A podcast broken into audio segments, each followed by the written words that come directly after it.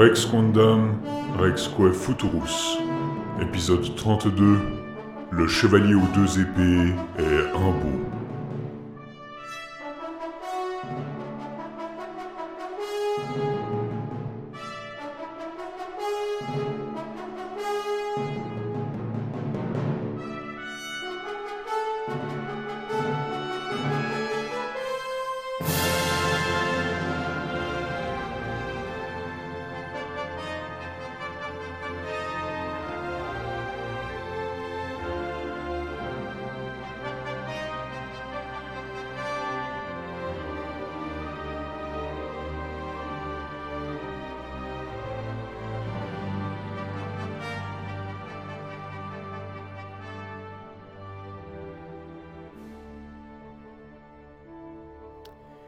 Bonjour à tous et bienvenue dans Rex Quondam Rexque Futurus. Bonjour Antoine.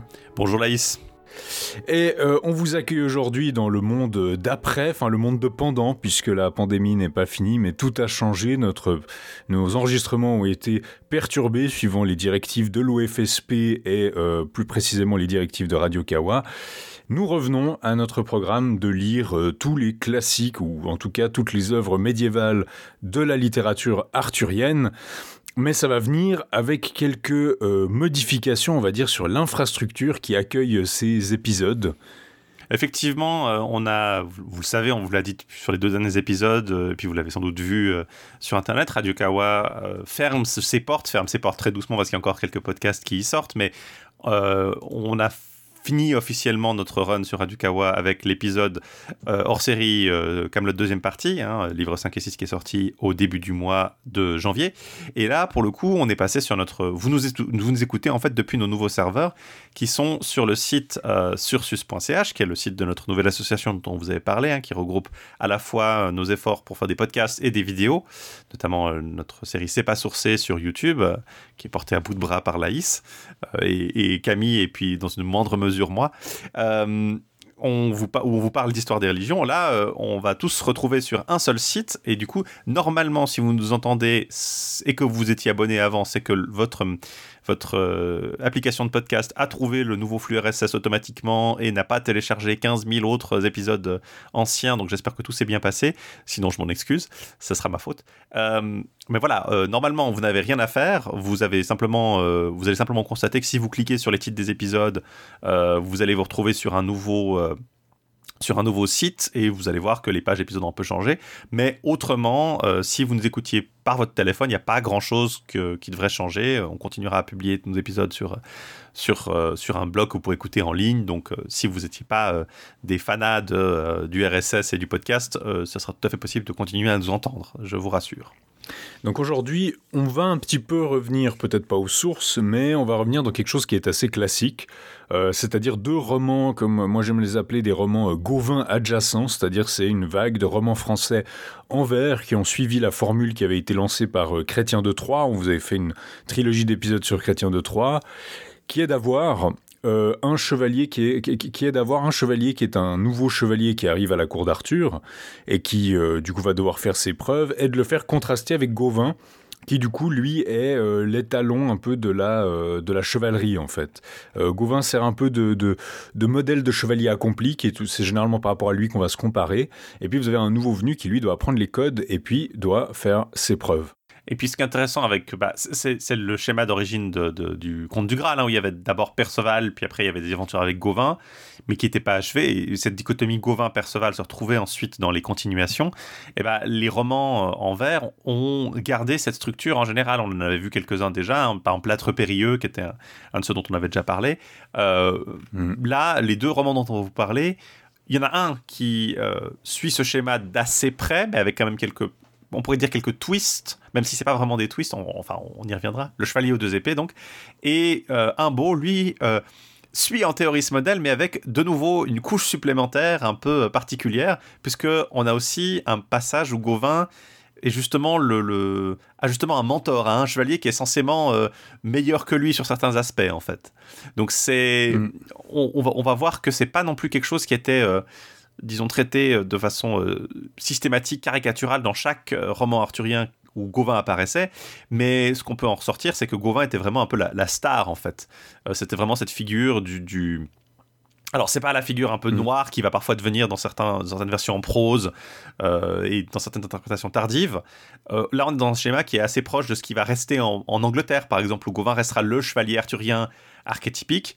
Mais là, on a quand même cette notion mm. qu'il n'est pas le seul. Il y a un autre héros qui, a qui est un peu la star, qui est le, featured player, si on préfère, la, la guest star. Et puis Gauvin apparaît un peu comme personnage comme deutérogoniste, par exemple, un des personnages principaux, mais pas forcément euh, le principal, même si c'est parfois lui qui, comme dans le Chevalier de deux épées, en fait, euh, ou d'ailleurs dans un beau, occupe le plus clair de l'action. C'est pas lui, disons, qu'à. Oui, ou dans, ou dans, la euh, aussi, d'ailleurs. Alors, il y a quelques romans où il a quand même le rôle central, mais ce qui est intéressant, comme tu le dis, c'est justement ce contraste entre deux, personnages. Et un, des, un des facteurs qui est vraiment dans lequel ça se montre le mieux, je pense, c'est le facteur de l'identité ou de la réputation. Vous avez un personnage, le nouveau chevalier, c'est-à-dire le Perceval, le bel inconnu, là le chevalier aux deux épées qui arrive à la cour, il est inconnu. Il connaît parfois même pas son nom. Ça c'est un trait qu'on a repris à Perceval. Perceval doit découvrir son nom, donc basiquement, enfin découvrir son identité, quoi. Il doit découvrir son, son lignage. Alors Chrétien n'a pas fini son roman, donc on n'a pas eu euh, la, confirmation finale, mais Perceval découvrait des choses sur sa famille quand même avec le bel inconnu et avec ici le chevalier aux deux épées, par contre, c'est exactement la, même chose. Gauvin, son problème, c'est pas qu'il ne connaît pas son identité, c'est que justement, lui, euh, le problème, c'est presque l'inverse, c'est que sa réputation le précède. Euh, il y a ce roman, enfin ce, roman, ce, bouquin qui parle de Gauvin qui s'appelle L'idole inconnue, qui résume assez bien euh, la situation dans laquelle est Gauvin, c'est-à-dire que tous les hommes le jalousent, toutes les femmes sont amoureuses de lui, même si ils le reconnaissent pas quand ils le croisent. Et c'est un peu ça qu'on avait vu, c'est que cette réputation, déjà dans le conte du Graal, il est accusé d'avoir tué un homme de façon déloyale. Donc il a une réputation mais là qui est euh, négative. Pareil dans l'âtre périlleux, sa réputation c'est qu'il est, euh, c'est qu'il est décédé euh, et il doit, il doit y remédier pour rassurer les gens, enfin pour basiquement remédier à cette fausse rumeur qu'il serait mort. Et là c'est quelque chose qu'on va voir. En fait, combine les deux en fait. Le Chevalier aux deux épées combine les deux et d'ailleurs il, mène à sa, à sa conclusion logique, en tout cas à sa combinaison logique, euh, les deux euh, storylines du conte du Graal. Vous aviez le, le héros inconnu qui avait l'air de sortir d'un drame familial, c'était Perceval. Son, père avait l'air d'avoir été euh, blessé parmi les jambes, sa terre était tombée en, en, décrépitude, etc. Et de l'autre côté, Gauvin était accusé d'avoir tué quelqu'un. Là, le Chevalier aux deux épées va combiner les deux. C'est que Gauvin, en fait, aurait tué, enfin non, a tué, on va, on va l'apprendre, euh, le père du chevalier aux deux épées, en fait. Oui, il y, a ce côté un peu. Euh, ce qui crée cette, tension entre les deux, ce qui est, d'ailleurs un des éléments intéressants de l'histoire, de en fait, euh, dans le chevalier aux deux épées, mm. qui est autrement parfois assez conventionnel. Puis un des, le dernier contraste sur lequel je voudrais insister dans cette formule avec deux chevaliers, c'est que généralement, vous avez le nouveau chevalier qui doit apprendre les usages de la chevalerie, même si généralement il est un peu surdoué, c'est-à-dire qu'il est, très bon, il, il, combat de façon excellente, etc. Mais il doit quand même apprendre la courtoisie. Et à l'inverse, Gauvin, c'est le chevalier accompli qui connaît tous les usages, euh, qui est parfaitement courtois, etc. Mais qui est placé dans des situations impossibles. C'est généralement ça ce qui se passe avec Gauvin, c'est qu'on le met, le romancier le met dans une situation où c'est pas possible de s'en tirer euh, de façon honorable. Euh, on avait vu ça dans le conte du Graal avec la Malpucelle qui, qui, arrêtait pas de l'insulter, mais il fallait quand même qu'il la traite gentiment. On a, on, a vu ça dans l'âtre périlleux justement avec la, rumeur de sa mort. Et puis dans Un beau, comme on va le voir, on a une situation où Gauvin se retrouve dans un royaume dont il ne connaît pas les usages en fait. Euh, tu l'as dit, il, se retrouve dans une situation où il a un mentor qui du coup se trouve être un beau, mais c'est parce qu'il est apparemment dans une espèce de royaume étrange et que les, les, les, habitudes qu'il a prises n'ont pas de sens à cet endroit-là, et puis du coup Gauvin apparaît comme le chevalier un peu euh, euh, déréglé ou euh, qui, agit de façon inappropriée. donc voilà, ça c'est un peu la, tension qu'on a vue. Ce qui est aussi intéressant, c'est qu'en général, il y a des... dans ces romans où Gauvin apparaît, c'est que c'est pas rarement Gauvin qui a quand même le rôle de, de qu'il n'y a pas une progression autour de Gauvin, disons. C'est pas lui qui a un dénouement particulièrement intéressant. C'est pas lui qui, qui doit vraiment. C'est des aventures assez standards. C'est euh, c'est pas. Il n'a pas un voyage du héros comme on pourrait l'appeler en fait. C'est assez rare qu'il ait un, mm. une progression, en tout cas dans sa réputation, puisqu'il est déjà, il a déjà atteint ce, ce niveau. Euh, disons, euh, le plus élevé. Et en général, ses aspirations sont plutôt euh, modestes. En l'occurrence, dans le, le, Chevalier de deux épées, c'est retrouver la, fille dont il est amoureux, euh, alors que bah, c'est le nouveau chevalier, le Chevalier de deux épées du titre, donc qui va avoir vraiment une, progression de simple écuyer à roi des îles ou roi de roi, mm. non pardon roi de Cardigan, pas de roi des îles justement. Mais c'est vraiment c'est là qu'on a la distinction. Gauvin, même si il a parfois le, rôle principal en termes de temps de, de, place dans l'action, c'est pas forcément lui qui a le, à qui il arrive des aventures qui le font progresser ou qui en font justement un héros au sens propre. Je, pense qu'un des facteurs, c'est notamment que, justement, comme tu le dis, l'accomplissement final, en général dans ces romans-là en tout cas, c'est que le chevalier à la fin se marie, et il se marie généralement avec une princesse, ou alors il est couronné roi, ça depuis Erex, ça a été un peu la règle. Euh, mais le truc, c'est qu'on peut pas le faire, euh, les romanciers savent très bien qu'ils peuvent pas le faire pour Gauvin, parce que Gauvin, c'est l'héritier d'Arthur. Il peut pas euh, devenir roi à la fin. généralement. Donc je pense qu'il y a aussi... Il peut pas se marier en fait. puis aussi, ouais, il y a le, son réservoir inépuisable de petites amies qui, qui joue peut-être un rôle là-dedans aussi. Je vous propose qu'on commence à parler un peu du, chevalier aux deux épées euh, plus, plus précisément. Alors, comme, comme un beau, le chevalier aux deux épées se retrouve dans un seul manuscrit, mmh. euh, en l'occurrence le manuscrit français 12603 euh, de la Bibliothèque nationale de France. C'est un grand manuscrit qui a pas mal de, différents romans. Mmh. en l'occurrence, le chevalier aux deux épées ouvre le, le, le manuscrit mais euh, on y trouve aussi, par exemple, le Chevalier, le chevalier au Lion de, Chrétien. Il y a un roman d'Aîné, il y a des bouts du Brut de Was, mm. il y a aussi des romans non arthuriens comme euh, bah, le, roman d'Énéas, le roman de Firabrad d'Alexandre, euh, il y a du Jean Baudel, on y retrouve du, du, Jean, du Jean Renard, on y retrouve aussi des, choses comme, par exemple, des le songe d'enfer de Raoul de Houdanc, mm. dont on vous avait parlé quand on avait parlé de Raoul de Houdanc, justement, et aussi des, des fabliaux, par exemple, de la femme qui conquit son baron, euh, ou du, de, je sais pas, de, de, la, de mal honte, euh, avec des titres assez euh, évocateurs, disons. et des romans, du coup, un peu plus de chevalerie, quoi. C'est un, un, manuscrit assez vaste, assez, assez divers c'est un de ces manuscrits, on se dit, si on l'avait perdu, enfin, comme beaucoup de ces romans, euh, justement, euh, arthurien Gauvin adjacents, euh, il y en a beaucoup qui tiennent à un, deux manuscrits. Je crois l'âtre périlleux, on a quoi, trois ou quatre, c'est un peu une exception. Euh, mais la plupart, il faut se dire, euh, on ne sait pas à quelle mesure ils étaient, dans quelle mesure ils étaient diffusés. Euh, et on ne sait pas aussi, une autre question qui est évidente, c'est combien on en a perdu. Parce que de toute évidence, probablement que la plupart avaient une diffusion assez confidentielle. Et bien sûr, le, nombre de manuscrits, c'est pas une preuve de. On ne peut pas calculer combien de gens l'ont lu à partir du nombre de manuscrits. Mais on peut imaginer que ces versions-là ne devaient pas être très connues en fait. Non, effectivement, c'est pas des. Typiquement, le Chevalier de deux épées a cette seule source. Un beau, de la, même, de la même façon, on reviendra plus tard, a aussi une seule source. Mais ce qui est intéressant, c'est qu'il y en a quand même des qui, circulent pas mal. Hein. Par exemple, euh, on y trouve souvent un roman de chrétien ou l'autre. Et après, on a d'autres. Euh, d'autres romans qui, eux, ont une, circulation plus confidentielle. Euh, par exemple, le manuscrit de, de, mm de comment de, de, Humboldt, lui, il a euh, le chevalier au lion, il a le chevalier à la charrette, il a le chevalier Eric et Enid, il a Humboldt, il a le bel inconnu, c'est le seul manuscrit aussi du bel inconnu. Euh, il a l'âtre périlleux aussi. Mais exactement, et il y a aussi par contre des romans qui, bah, typiquement le, La Vengeance Raguidel de Raoul de Houdanc, qui pour le coup a euh, quatre manuscrits. Mm. Il y a le Père Lesvos aussi dedans, qui en a, je crois, une, une dizaine en tout avec des extraits, des fragments. Donc il y a quand même plusieurs échelles. Il y a ces manuscrits euh, de chrétiens qui, eux, ont vraiment circulé partout.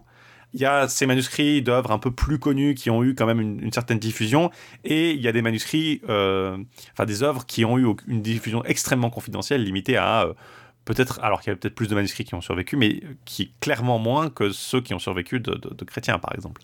Non, c'est ça. Si on compare à Chrétien, par exemple, Chrétien de Troyes, euh, on voit que, au Chrétien de Troyes, ou même les continuations, on voit qu'on n'est pas dans le même ordre de grandeur. Voilà. Tu, l'as dit, donc tu as dit qu'il était vraiment transmis dans un contexte euh, où clairement euh, c'est des gens qui s'intéressaient à ce genre euh, d'histoire. Justement, on voit qu'il y a quand même des associations dans les manuscrits qui sont assez logiques comme en termes de, compilation. et c'est une œuvre qui est très référentielle. Alors celui qui a écrit ça connaît clairement toutes les œuvres de chrétiens, genre probablement sur le bout des doigts. Celui qui a écrit ça, on lui a dit tu nous fais un truc façon chrétien. C'est, vraiment le maître, la référence de ce genre-là. Il connaît probablement beaucoup d'autres œuvres arthuriennes parce qu'on remarque, on va en discuter, mais on remarque beaucoup de, petites références ou d'allusions qui ont l'air d'être des reprises. Par exemple, on a un épisode de Chapelle euh, enchantée, enfin de Chapelle qui a une espèce de malédiction dessus, qui a, a pas l'air de faire sens. Enfin, quand on le lit comme ça, il a pas l'air de faire sens. Mais si on le compare à un épisode du Père Lesvos, on se rend compte que probablement l'auteur a repris euh, cet épisode-là. Euh, probablement l'auteur. Il y a nous- aussi des. Il y a aussi des. Ouais, c'est ça, il y a ce, ce côté un peu euh, étrange, incongru, mais c'est tout à fait euh, dans le style de. Mais euh, du coup, c'est un, très, c'est un roman qui est presque euh, un beau. On va en parler tout à l'heure. C'est un roman qui est inachevé. Moi, je dirais que celui-ci, c'est un roman qui est un petit peu trop achevé. Genre, il y a un petit peu trop de, de références, de renvois. L'histoire est un petit peu trop. euh, genre, c'est astucieux d'avoir combiné l'histoire de Gauvin et puis justement du bel inconnu dont on ne sait pas ce qui est arrivé à son père.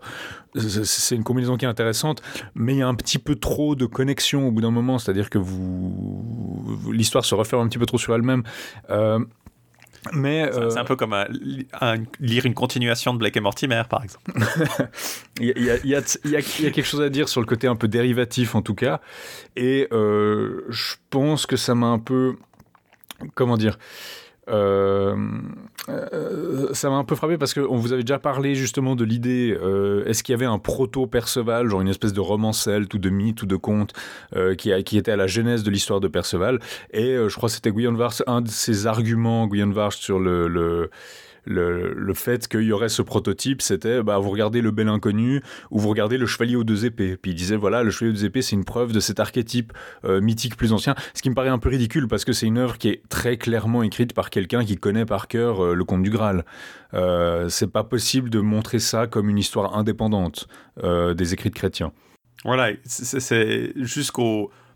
Disons, le, le, le, le truc le plus frappant, c'est que Perceval, euh, qui se connaît que comme justement beau-fils, est élevé au moins dans un contexte euh, qui, sans le rendre vraisemblable, disons, se, se justifie. Il n'est pas élevé dans une cour, il est élevé au Mm. milieu de la forêt par une mère qui l'appelle que comme ça. Il y a vraiment ce sentiment qu'il est un peu étrange et que c'est un peu bizarre qu'il connaisse pas son nom. Alors que euh, le chevalier de deux épées, quand on lui, on lui demande, de- il était élevé à la cour de ses parents.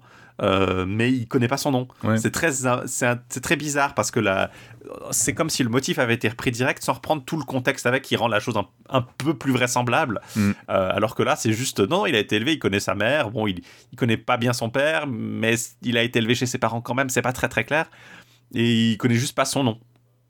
Il n'y a pas ce côté, il il a pas du tout ce côté aussi, euh, euh, disons, Perceval, il est vraiment présenté comme un, un bouseux euh, qui sort de la forêt, un, un homme sauvage pratiquement. Alors que là, le chevalier de deux épées, bah, c'est l'écuyer de Gauvin, il a pas de, il semble pas avoir ces caractéristiques justement un peu étranges Mm. que Perceval a justement. Mais ça rend l'histoire, à mon avis, un peu pas, euh, pas forcément, comme tu dis, un problème de vraisemblance, mais même un problème où euh, c'est un trope assez courant dans les histoires euh, arthuriennes. Où vous avez le chevalier qui arrive à la cour, puis après il se barre et on n'arrive pas à le rattraper. Euh, puis après, Arthur qui dit non, mais ramenez-le moi, j'ai envie de lui parler, etc. Puis lui, il arrête pas de faire des aventures, mais il veut pas se laisser ramener. Le chevalier aux deux épées a aucune raison d'agir comme ça en fait. Donc il agit comme ça parce qu'il faut que ça crée de la tension dans l'histoire et que les personnages soient séparés pour qu'ils puissent courir les uns après les autres. Mais Perceval, il faisait ça parce que ça collait parfaitement avec son personnage. C'était un naïf, il comprenait pas ce qui se passait, il était impulsif.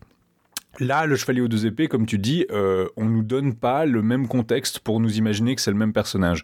Et du coup, l'histoire est un peu, se passe un peu de façon mécanique parfois. Genre, il accomplit l'épreuve qui va lui donner son nom, il arrive à, enlever l'épée qui était autour de cette dame.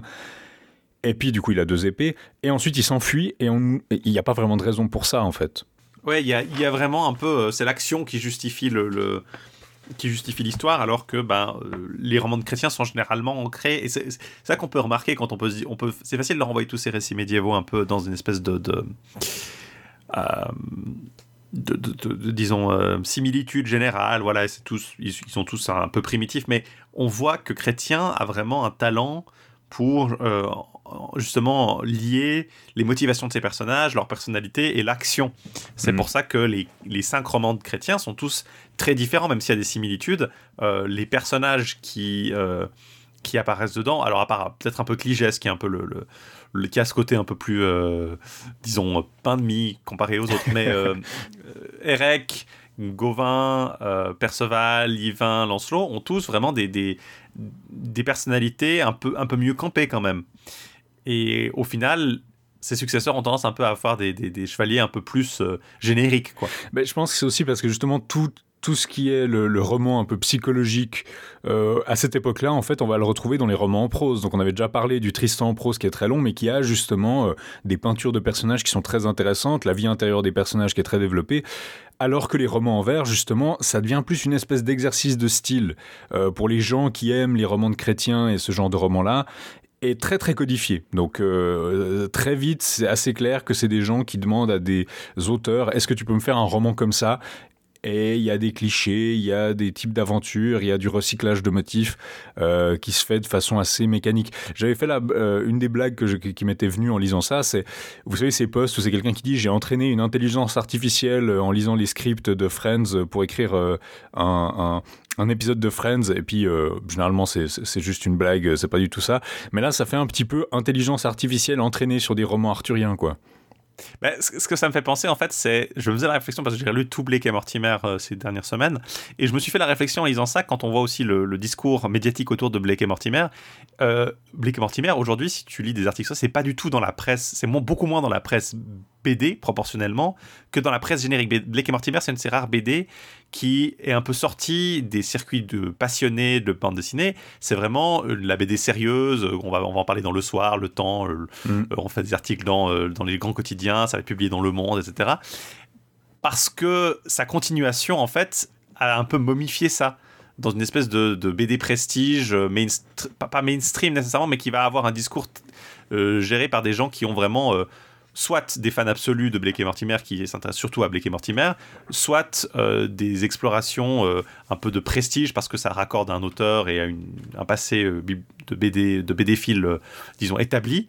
Mais la progression, le, style, même le style de Jacobs, ses inventions sont la, de la BD vivante entre guillemets, ça se fait dans ces contextes-là, ça se fait dans des contextes euh, qui ont fait évoluer le genre, alors que euh, Blake et Mortimer va justement chercher à coller au genre de, Jacobs euh, dans sa continuation.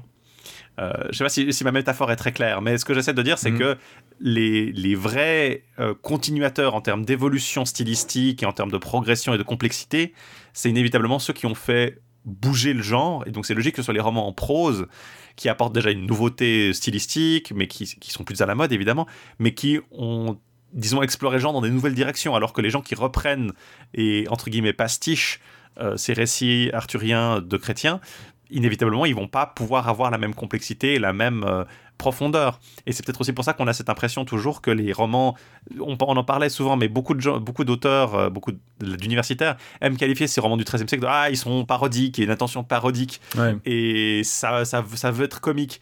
Et quelque part, on peut dire, bah, déjà, c'est pas forcément que ça veut être comique ou parodique, c'est pas parce que c'est parodique que c'est comique, ou c'est pas parce que c'est comique que c'est parodique plutôt.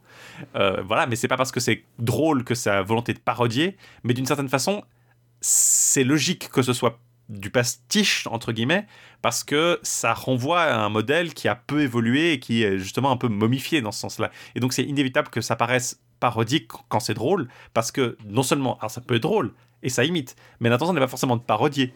Euh, alors que, euh, voilà, euh, les, vrais canaux d'évolution se font soit en prose en français, soit dans d'autres langues en vers.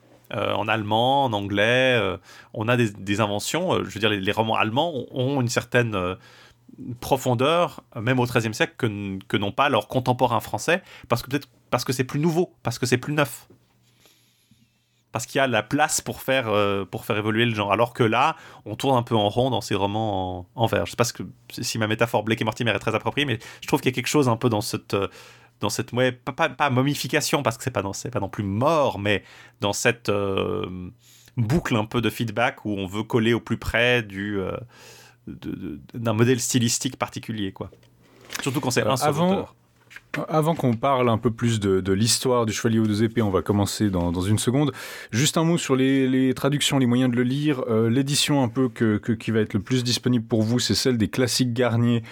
De 2012, une traduction de Damien de Carnet, qui a été très critiquée, c'est-à-dire qu'il a, il, a voulu il y a une critique, je vous mettrai le lien dans notre document, mais il a voulu moderniser un peu le texte, et du coup, il voulait éviter tout ce qui était archaïsme et puis un peu médiévalisme.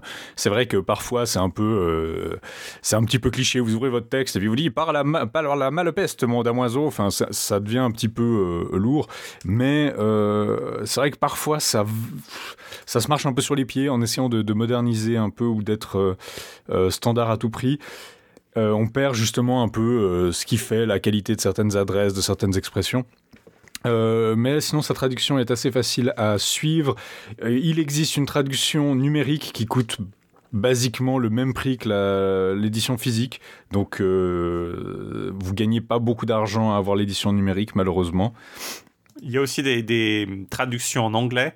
Euh, vous avez, je crois, une, euh, traduction par euh, Ross G. Arthur et Noel L. Corbett qui a été publiée aux presses de l'Université de Floride, mais je crois qu'il y, a possiblement une version disponible en ligne. J'ai pas très bien, je suis pas très sûr de ce que je vous dis là. et l'édition de référence donc euh, en tant qu'édition, euh, c'est celle de Paul Vincent Rockwell, qui a été publiée par Brewer en 2006, et c'est celle euh, sur laquelle s'est appuyé Damien Carnet pour faire sa traduction. Et lui, pour le coup, il a fait une traduction en français avec, qui, double, entre guillemets, celle de, de, Damien Carnet. Donc si vous lisez l'anglais et que vous voulez pas lire celle qu'on a suivie ici, vous pouvez tout à fait le faire, à condition de, bah, voilà, de lire de l'anglais. Vous avez un peu plus de choix. Mais donc, notre histoire commence comme tant d'autres romans arthuriens, parce que le roi Arthur veut organiser des festivités euh, dans son royaume. On nous dit justement qu'aucune guerre n'avait éclaté depuis longtemps dans ces terres, et il voulait donc rassembler euh, une grande fête pour, euh, voir tous ses vassaux. the best parties. Et... best parties. everybody's, everybody's saying it? I've got the best parties. Ronald McDonald parties, very bad, very bad parties. Non, il y a vraiment ce côté Trump par moment dans la narration. We used to have war. We used to have wars. But now we don't. We have parties. Non, il y, a ce côté Trump dans la narration que je trouve euh. par moment. I could tell you all about it. Je pourrais vous dire tout. Je pourrais vous dire tout sur ces les magnifiques tenues des femmes, la magnifique nourriture. Mais je vais pas le faire. Je vais pas le faire. J'ai pas le temps. Il y, a ce côté un peu narration à la Trump. On n'a plus. On n'a plus des magnifiques tenues. On n'a plus des tenues comme ça maintenant. On peut plus. Avec. Euh, Politically correct. Avec les lance. Euh, puis justement, un autre euh, personnage un peu, euh, un peu vantard qui arrive, c'est justement un, messager du roi Rion des îles qui dit que depuis 9 ans, uniquement par sa force, il a conquis 9 rois, donc un par an, c'est une bonne moyenne, et qu'il a coupé leur barbe pour s'en faire un manteau, et qu'il voudrait ajouter la barbe du roi Arthur à son manteau et qu'il lui demande du coup ce tribut. Arthur bien sûr refuse, ils se sont profondément insultés, bon il y a clairement une espèce d'insulte à la, virilité d'Arthur. Et puis justement le, roi Rion des îles, bon c'est un personnage un peu qu'on a déjà vu euh, dans les romans arthuriens qu'on a euh, précédemment. Hein. Oui, il apparaît, je crois, il apparaît dans le Tristan, lui ou son fils, je sais pas, il y, a le motif du géant qui demande des barbes dans le Tristan de Thomas, il apparaît dans les suites, je crois que les deux suites, il y a un rion dans les, deux suites Vulgate et post-Vulgate, mais je crois que les barbes c'est dans la Vulgate, il faudrait qu'on vienne en, arrière pour être mais enfin c'est un personnage relativement connu. Euh, en l'occurrence là, il il veut faire le manteau. Le, petit twist, c'est pas que c'est un manteau pour lui, c'est que c'est un manteau pour son amoureuse qui lui a demandé. Genre, elle a des, elle a des, des, demandes un peu particulières.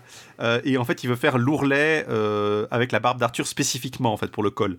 Donc, euh, oui. et il veut aussi, on, note aussi peut-être parce qu'il a parmi ses suivants le, le, roi de Northumberland, qui est un de ses amis, et il lui a spécifiquement demandé la, la, mm. reine Guenièvre, en fait. Donc, il veut s'emparer de Camelot, prendre la reine et l'offrir au roi de Northumberland. On verra que le roi de Northumberland aime bien demander des reines, des souveraines d'autres pays à son, à son seigneur. Je, je crois que c'est pas dit, mais une des possibilités, c'est qu'il veut faire justement le col ou l'ourlet du, du euh, il veut faire l'ourlet ou le col avec la barbe d'Arthur, peut-être parce que la barbe elle est blanche en fait. Ah oui, ça, ferait, ça serait assez logique. Parce qu'Arthur est un roi vénérable évidemment à ce stade-là. Est un roi plus vieux, peut-être que c'est un roi plus vieux et plus qui a régné beaucoup plus longtemps. Justement, il dit qu'il qu'il a régné dans une longue paix dans son, dans son royaume. Euh, mais en tout cas, Arthur se sent insulté.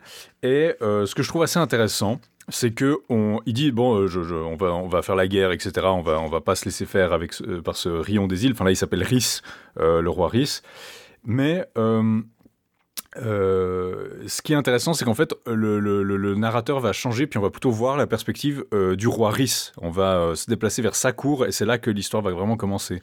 Parce qu'il est en train d'assiéger, en fait, le message est dit, il est en train d'assiéger la dame de donc la reine de Cardigan, une mm. des, vassales d'Arthur, en fait, et il a mis le siège devant Cardigan, il, il s'apprête à s'en emparer. Et donc, le, la focalisation change assez vite.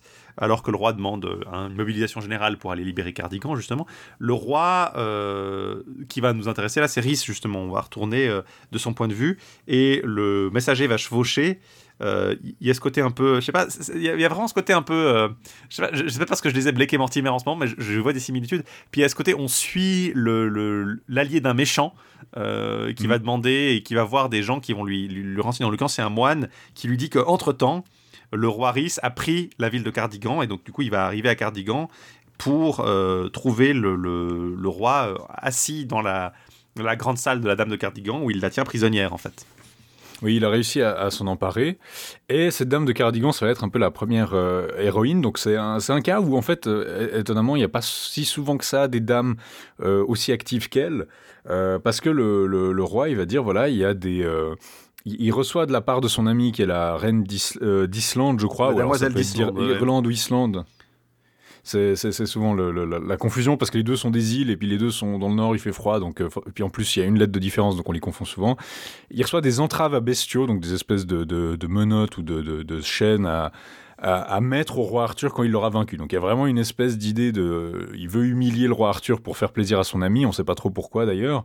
Et euh, il demande est-ce qu'il y a quelqu'un d'assez courageux pour aller les placer à la chapelle abandonnée? C'est une chapelle qui est dans une forêt, apparemment elle est pleine d'enchantements, il y a des, des, trucs pas terribles qui se passent là-bas. Puis il dit personne sera assez courageux pour ça, mais celui qui le ferait, bah, je lui donnerais un peu ce qu'il voulait, ce qu'il voudrait. La dame de Cardigan se dit c'est mon opportunité, elle les prend, puis elle dit qu'elle va aller les mettre sur l'autel de la euh, chapelle abandonnée euh, pour obtenir le don qui serait justement de récupérer son château. Euh, il y, a ce côté un peu intéressant parce qu'elle le dit pas clairement et comme d'hab, elle lui fait promettre un don sans lui dire ce que ce sera évidemment.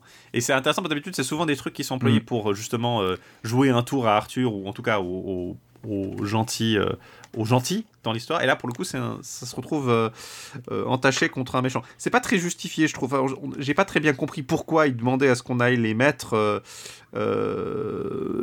sur la chapelle. D'autant que le roi élude. En fait, il dit ouais, je vais pas, vous raconter toute l'histoire, mais c'est compliqué. Enfin bref, il faut que quelqu'un aille. D'ailleurs, il le dit. Hein, ça peut être un homme d'armes, un chevalier ou une demoiselle ou une dame. elle peut compter sur. elle peut compter sur, sur lui pour avoir ce qu'elle veut de sa part si la dame va être maître. Et malgré tout ça, aucun des chevaliers euh, ne refuse de le faire. Et c'est là qu'on nous présente justement cette dame de, Cardigan qui est très très belle, elle a toutes les beautés, elle est, elle est magnifique. Euh, comme d'habitude, toutes les femmes sont magnifiques dans ce, dans ce livre, hein, on va le voir.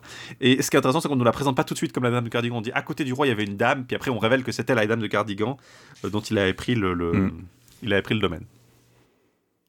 Non, ce que tu dis, c'est que c'est pas justifié. Et c'est vrai qu'on ne comprend pas ce qui se passe. D'ailleurs, j'ai trouvé euh, des résumés de l'histoire en ligne qui n'ont pas compris ce passage et qui pensent que la dame doit aller chercher les entraves. Mais c'est physiquement pas possible. Elle va les poser sur l'autel parce que c'est le chevalier aux deux épées qui va les récupérer après. Elle va pas les prendre, elle va les poser.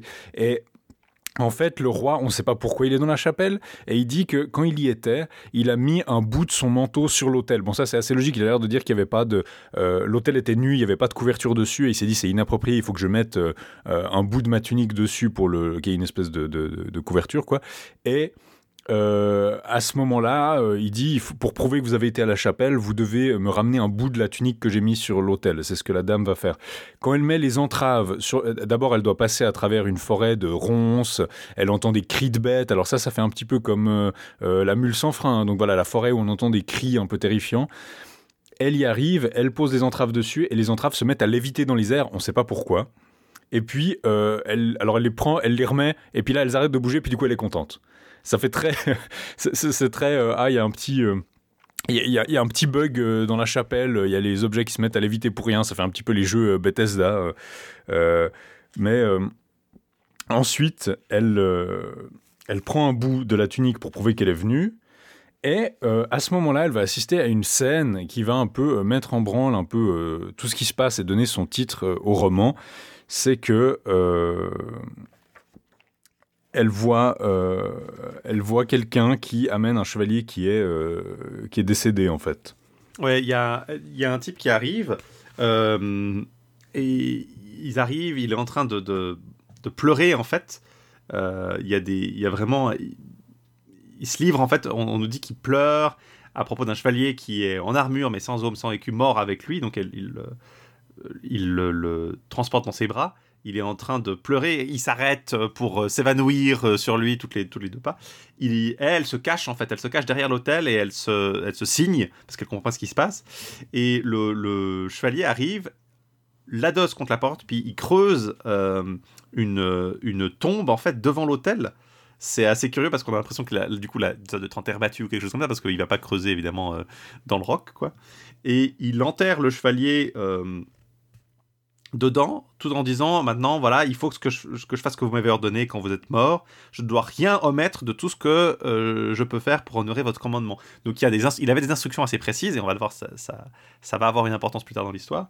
Et il prend la bonne épée du chevalier, donc l'épée du chevalier mort, l'allumer autour du corps, et il dit quelque chose qui s'apparente à peu près à euh, donc voilà noble seigneur euh, si quelqu'un si un jour quelqu'un vous trouve et que homme ou femme il vous exhume et qu'il euh, prenne votre épée jamais une fois qu'il ne l'aura mise autour de lui ou d'elle parce qu'on nous dit bien homme ou femme jamais il ne la dessaigne s'il n'est aussi réputé d'armes, aussi beau et aussi parfaitement doué qu'il est juste de dire que vous avez été, ou du moins s'il doit le devenir. Donc il faut que la personne qui puisse tirer l'épée une fois qu'elle a été enceinte autour de quelqu'un, que la personne qui tire l'épée soit aussi, au moins aussi bonne, euh, aussi bon chevalier ou valeureuse que le euh, seigneur qui est euh, mort ici.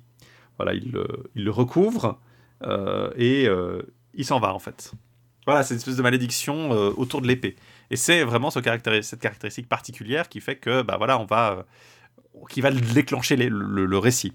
Et puis là, de manière inexplicable, de manière inexplicable, la dame se dit Oh, il faut que je déterre ce mec pour prendre son épée puis la passer autour de ma taille. Genre, elle a vu toute la scène, apparemment, elle a compris que l'épée euh, ne pourrait pas être enlevée par quelqu'un euh, si euh, si s'ils n'ont pas la valeur du chevalier qui vient d'être tué. Mais elle se dit quand même, je vais aller le déterrer, profaner sa tombe et puis mettre cette épée autour de ma taille. Et puis la ramener à la cour, ça va être sympa. Donc, cette dame, on ne sait pas trop pourquoi. Bah, en fait, il y a le défi que la, personne qui devrait la cindre et la descendre serait brave, et puis on a l'impression qu'elle qu'elle décide qu'elle n'est pas lâche, en fait, vu qu'elle est vraiment mm. courageuse et tout. Donc, du coup, euh, elle va déterrer euh, le, le, le, corps du chevalier pour prendre la, la ceinture, en fait, et, l'épée. Et effectivement, elle, elle ceint l'épée, et elle se rappelle, effectivement, hein, on lui dit, elle n'a pas oublié, elle est parfaitement consciente, mais elle n'arrive pas à la délasser. Donc, elle se dit, ah bah, il faudra que quelqu'un de valeur euh, arrive pour me la prendre, et du coup, bah, c'est parfait je prendrai pour l'épouser la personne qui m'enlèvera l'épée de, euh, ma ceinture. C'est vraiment un truc assez. Euh, ouais, c'est ça. On a le tu vois les, les petits. Euh, le mécanisme dans sa tête qui est en train de faire tic tic tic au moment où elle, elle s'empare de l'épée. Un autre aspect qui est assez marrant, c'est que le chevalier qui amenait le, type qui amenait le chevalier mort était apparemment accompagné par toute une, une escorte de gens qui, une procession funéraire en fait. Et puis euh, euh, ils arrivent à l'entrée de l'église et puis lui il les retrouve dehors puis il leur fait non, euh, nous devons suivre les, les consignes de, que notre maître nous a données avant de mourir. Vous pouvez pas venir voir son corps. Ah bon d'accord, alors on va pleurer ailleurs et puis ils partent. Puis du coup la dame peut venir le le, le déterrer parce que sinon probablement qu'il y aurait eu une espèce de veillée funéraire ou quelque chose. Mais là on doit expliquer ça d'une manière un peu genre oh non non on peut pas on peut pas rester surveiller la tombe 30 secondes on doit euh, on doit tout de suite s'en aller donc ce qui est, drôle c'est quand elle revient euh, en chemin enfin après être arrivée elle arrive euh, après à la cour dans un état assez déplorable parce qu'elle est elle a la peau lacérée par les ronces, elle a les mains tachées, le visage, elle a des blessures partout. Et le roi est un peu, le roi Rhys est un peu surpris parce qu'il avait jamais vu une dame qui portait l'épée. Et du coup, il se dit mince, elle va, elle a réussi le défi et elle va me demander en mariage. C'est sa première, son premier réflexe. Ah, je vais plus pouvoir voir ma copine la reine d'Islande parce que euh, celle-là, elle va me demander en mariage. je, je, je, trouve très drôle ce, ce, moment-là. Et puis du coup, elle, elle, elle, rigole. Puis elle dit, vous avez peur de ça? Non, non, c'est pas vous que je veux. vous pouvez dormir tranquille. Déjà, vous me rendez, vous me rendez mon château. Et c'est exactement ça. Elle lui demande de libérer sa, cité, de, sortir tous les hommes des prisons et de partir. Et de ne jamais rentrer sur ses terres et de ne faire aucun mal. Et franchement, dans ce roman, d'ailleurs, comme dans, euh, dans beaucoup de romans arthuriens, mais sûrement particulièrement, il y a beaucoup de types qui sont vraiment présentés comme des méchants qui, euh, on leur fait promettre un truc et du coup, euh, jamais plus ils ne, ne, reviendront dessus. Pour autant qu'il l'ait promis, c'est bon. non, puis c'est un des rares romans où quand il y a, quand il y a le motif du don contraignant, c'est pas juste pour essayer de kidnapper la femme du roi, ce qui était un peu la, la, norme qu'on a vu assez régulièrement. Ouais, au point que Crion se dit, bon, bah j'ai pas de femme à kidnapper, donc ça doit être peu kidnapper moi. Et puis, euh, mais du coup, donc c'est un gag qui va être un peu récurrent. À chaque fois que les gens vont voir cette dame avec une épée, ils vont être là, une dame qui porte une épée. Je n'ai jamais vu une dame qui porte une épée. Et puis, euh, du coup. Euh, j'aime bien parce qu'on nous explique à quel point c'est compliqué maintenant de s'habiller parce qu'elle peut pas l'enlever. Donc du coup, quand elle doit se mettre, quand elle, doit se mettre physiquement en robe, elle doit passer, elle doit coincer ses trucs sous la. Je comprends pas. Elle explique pas pourquoi elle s'habille pas juste par dessus. Bon, j'imagine que c'est pas très pratique d'avoir une épée sous, sous la robe et tout. mais elle doit vraiment genre mettre... en fait la robe entre l'épée et sa peau. Et du coup, en fait, j'ai l'impression que c'est surtout que ça fait bizarre parce que ça fait des, des, plis ou des trucs comme ça au lieu d'être tout dans une forme assez euh, droite. Elle a cette espèce d'épée qui, qui, qui fait des, des qui lui fait des bourrelets autour de la taille parce que du coup l'étoffe se coince dedans quoi.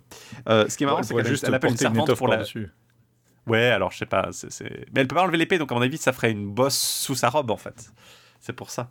En tout cas, euh, et puis personne verrait l'épée du coup. Non, et elle, ce qui est marrant, c'est que sa servante, c'est Jean Brangien. C'est ce qui illustre bien le côté vraiment name mm. dropper du, du, de l'auteur, qui d'ailleurs faisait une liste des rois qui étaient chez Arthur, euh, long comme le bras euh, avant. Bah là, on nous dit ah la, la, la damoiselle s'appelle Brangien, euh, mm. winch winch, wink wink nudge nudge. Euh, regardez, comme dans, mhm. comme dans Tristan. Donc, euh, ça illustre bien cette tendance un peu à faire des, des, name drops parfois très mainstream, en l'occurrence Brangien, ça doit être assez connu.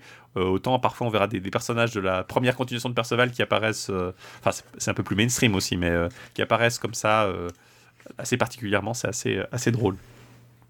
Mais je pense que vous n'avez vous avez pas beaucoup de problèmes à deviner la suite de l'histoire, c'est qu'elle va, elle a un problème un peu magique, elle va aller à la cour du roi Arthur, elle va lui dire euh, Roi Arthur, euh, j'ai besoin d'aide. Puis il dit Ah non, mais là on est occupé, on va aller sauver la dame de Caradigan. Non, mais c'est moi, c'est bon, je me suis libéré. Quoi vous êtes... Elle raconte l'histoire. Et puis elle dit Par contre, j'ai cette épée et il faut que je teste, euh, il faut qu'un chevalier valeureux l'enlève de, ma taille. Et je me suis dit Pourquoi pas venir à ta cour? Donc tout le monde va essayer, d'abord que, bien sûr, parce qu'il faut qu'il échoue en premier, et puis personne n'y arrive, et Gauvin est absent. Euh, donc, euh, on peut pas lui demander. Donc, elle dit, bah, on lui dit, bah, écoutez, euh, restez à la cour. On va, vous allez devoir attendre que Gauvin revienne pour qu'il essaye. Dans l'intervalle, il y a un chevalier qui arrive à Camelot, qui est l'écuyer de Gauvin, et Gauvin fait promettre. Gauvin est absent en fait. On dit Gauvin, je crois qu'il y a aussi Girflet, puis un autre chevalier, je sais plus qui d'autre est absent. Mais enfin, Gauvin a fait, venir ce chevalier qui se qui, demande au roi en fait qu'on le qu'on le nomme, euh, qu'on le, qu'on le fasse chevalier en fait, à la demande, à la demande de, de, de Gauvin. Express en fait. Gauvin, Gerflay et Thor sont absents, mais il y a ce chevalier qui arrive et il demande euh, et il dit justement euh, voilà, votre neveu est parti il y a quelque temps, mais il vous a dit, vous lui avez promis de faire ce, ce, que, ce que lui voulait, et il veut que je me sois fait chevalier. Et donc, du coup, le roi Arthur le, fait le nomme chevalier, lui donne une épée et l'habille. Et du coup, la dame de Cardigan dit Ah bah voilà, il y a un autre chevalier là, pourquoi il pourrait pas me, essayer de me tirer l'épée? Et, effectivement, c'est ce qu'il fait en fait. Mais il le fait d'une façon assez, assez méchante par rapport à. Parce que l'autre, la dame, il y avait tout un cérémoniel. Lui, il le fait. Il lui demande de monter sur la table pour qu'il puisse le faire en, restant assis à cheval, en fait. Oui. Ce que je trouve très drôle. Il veut. Bah, c'est en fait, on reprend la scène de Perceval qui était entré à cheval à la cour. Mais là, il n'y a pas vraiment de raison pour ça. Genre, Perceval, il est entré à cheval à la cour parce qu'il connaissait pas les usages. Là, euh, on n'est pas vraiment sûr de pourquoi. Puis alors, il prend l'épée, il la met et puis il se barre et du coup que l'appelle le chevalier aux deux épées parce qu'on lui avait dit qu'il avait pas il connaissait pas son nom de baptême. Euh, mm. tout le monde le roi dit euh, ah mais je sais même pas son nom en fait. Qui c'est qui connaissait son nom? Et en fait effectivement euh, personne ne savait son nom. Genre c'était pas dans la procédure pour le pour le l'adoubement. Il fallait il fallait tout à fait ah, il fallait être un bon chevalier mais pas besoin de savoir son nom.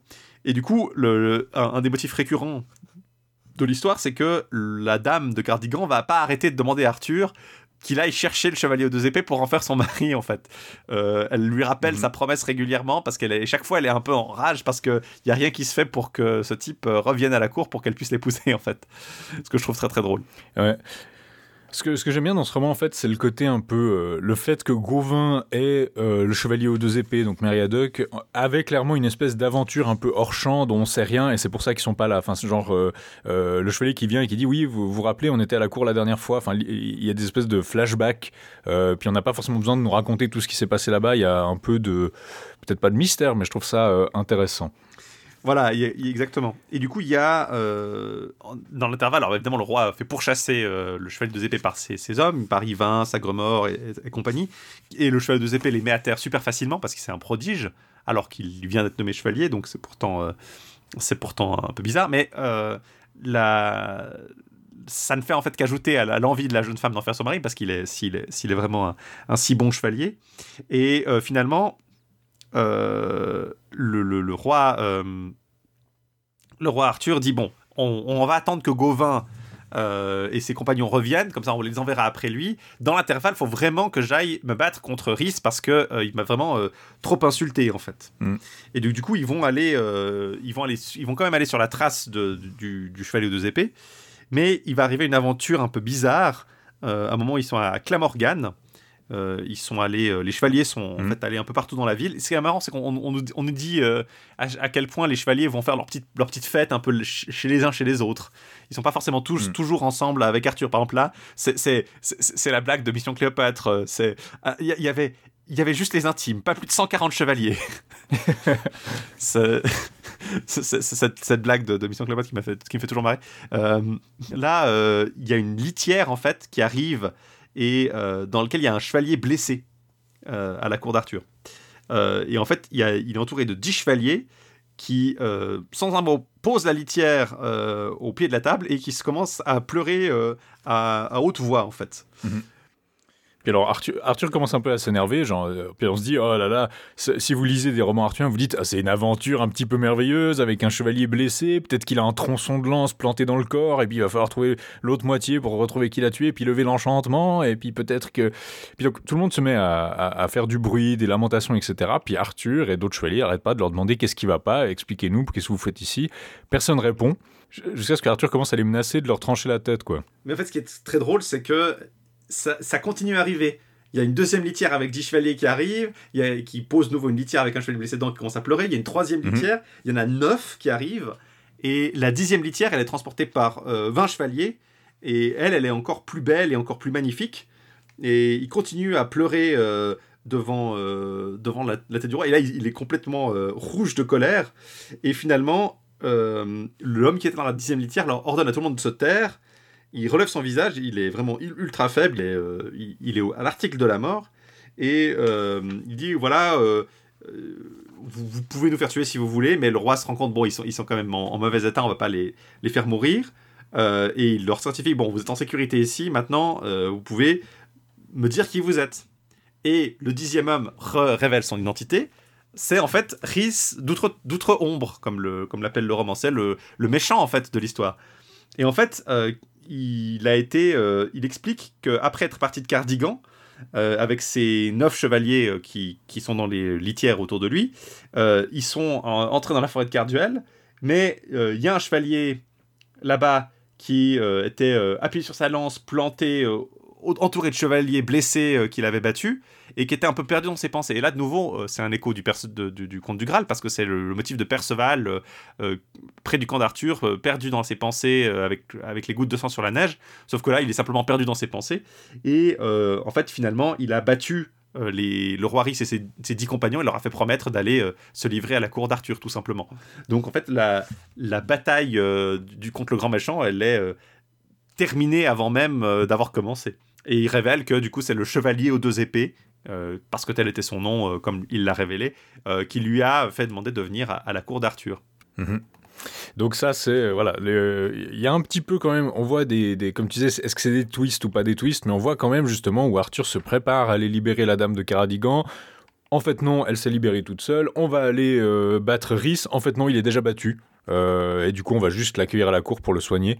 Euh, donc effectivement, il crée des attentes. Il va promettre d'être un loyal vassal d'Arthur à partir du moment. Et du coup, c'est là que, revient Gauvin en fait, qui va être que revient Gauvin à la qui va être le principal protagoniste de la du gros de l'histoire. Euh, ce qu'on voit dans cette histoire-là, c'est que Gauvin, il a notamment une espèce de morning routine, enfin il est très matinal, genre il se réveille, on n'arrête pas de nous dire qu'il se réveille euh, tôt le matin, et il dit il vaut mieux si on a la santé, alors bien sûr si on est malade, il faut rester au lit, se reposer, mais si on a la santé, bien sûr il faut se lever, donc on dit que Gauvin se lève même avant les écuyers, et que c'est euh, c'est lui qui doit aller réveiller son écuyer pour lui dire de préparer ses affaires même après avoir fait une fête de tous les diables. Hein, il a, on, nous dit qu'il avait fait euh, que le soir il est rentré, après avoir laissé le roi, il est rentré chez lui, et puis il prend avec lui que Gauvin, Perceval, Dodinel, euh, Thor, Girflet, Lancelot, Galette, puis ils font la Nouba, quoi. Ils font la, la, frat euh, party, la, la frat house de Gauvin. la frat ils font des cake stands, et puis, et, malgré ça, Gauvin est quand même le premier à être réveillé aux horreurs, en fait. Et en fait, il part direct pour aller chevaucher, mais sans, sans armure sans armes, non, il profite justement de la splendeur, en fait, de la splendeur de l'aurore et puis des oiseaux qui chantent dans les arbres et puis il dit mais quelle merveille. Enfin, il, chante un peu justement la, beauté de tout ce qu'il voit. Malheureusement, il n'a pas d'armure. C'est son moment sound of music. c'est ça. Et il y a quelqu'un qui va le trouver, c'est un certain Briand des îles, un personnage qui est un peu qui fait partie de ce stock de personnages arthuriens assez courant hein. quand, on, veut un nom arthurien il revient assez souvent depuis le, depuis la, tradition autour de Perceval euh, et euh, c'est un cas où c'est un chevalier qui est jaloux de Gauvin justement parce que euh, son ami, enfin la dame qui convoitait, la reine des îles, euh, pensait que disait que seul Gauvin méritait son amour. Et elle lui a dit bon ben si tu tues Gauvin, peut-être éventuellement que, que je pourrais t'épouser parce que ben tu seras meilleur que lui et puis que je pourrais plus l'épouser lui quoi. Euh, et donc il blesse Gauvin assez cruellement. Bah, il n'a pas d'armure, donc c'est assez euh, d'une façon assez déshonorable, quoi.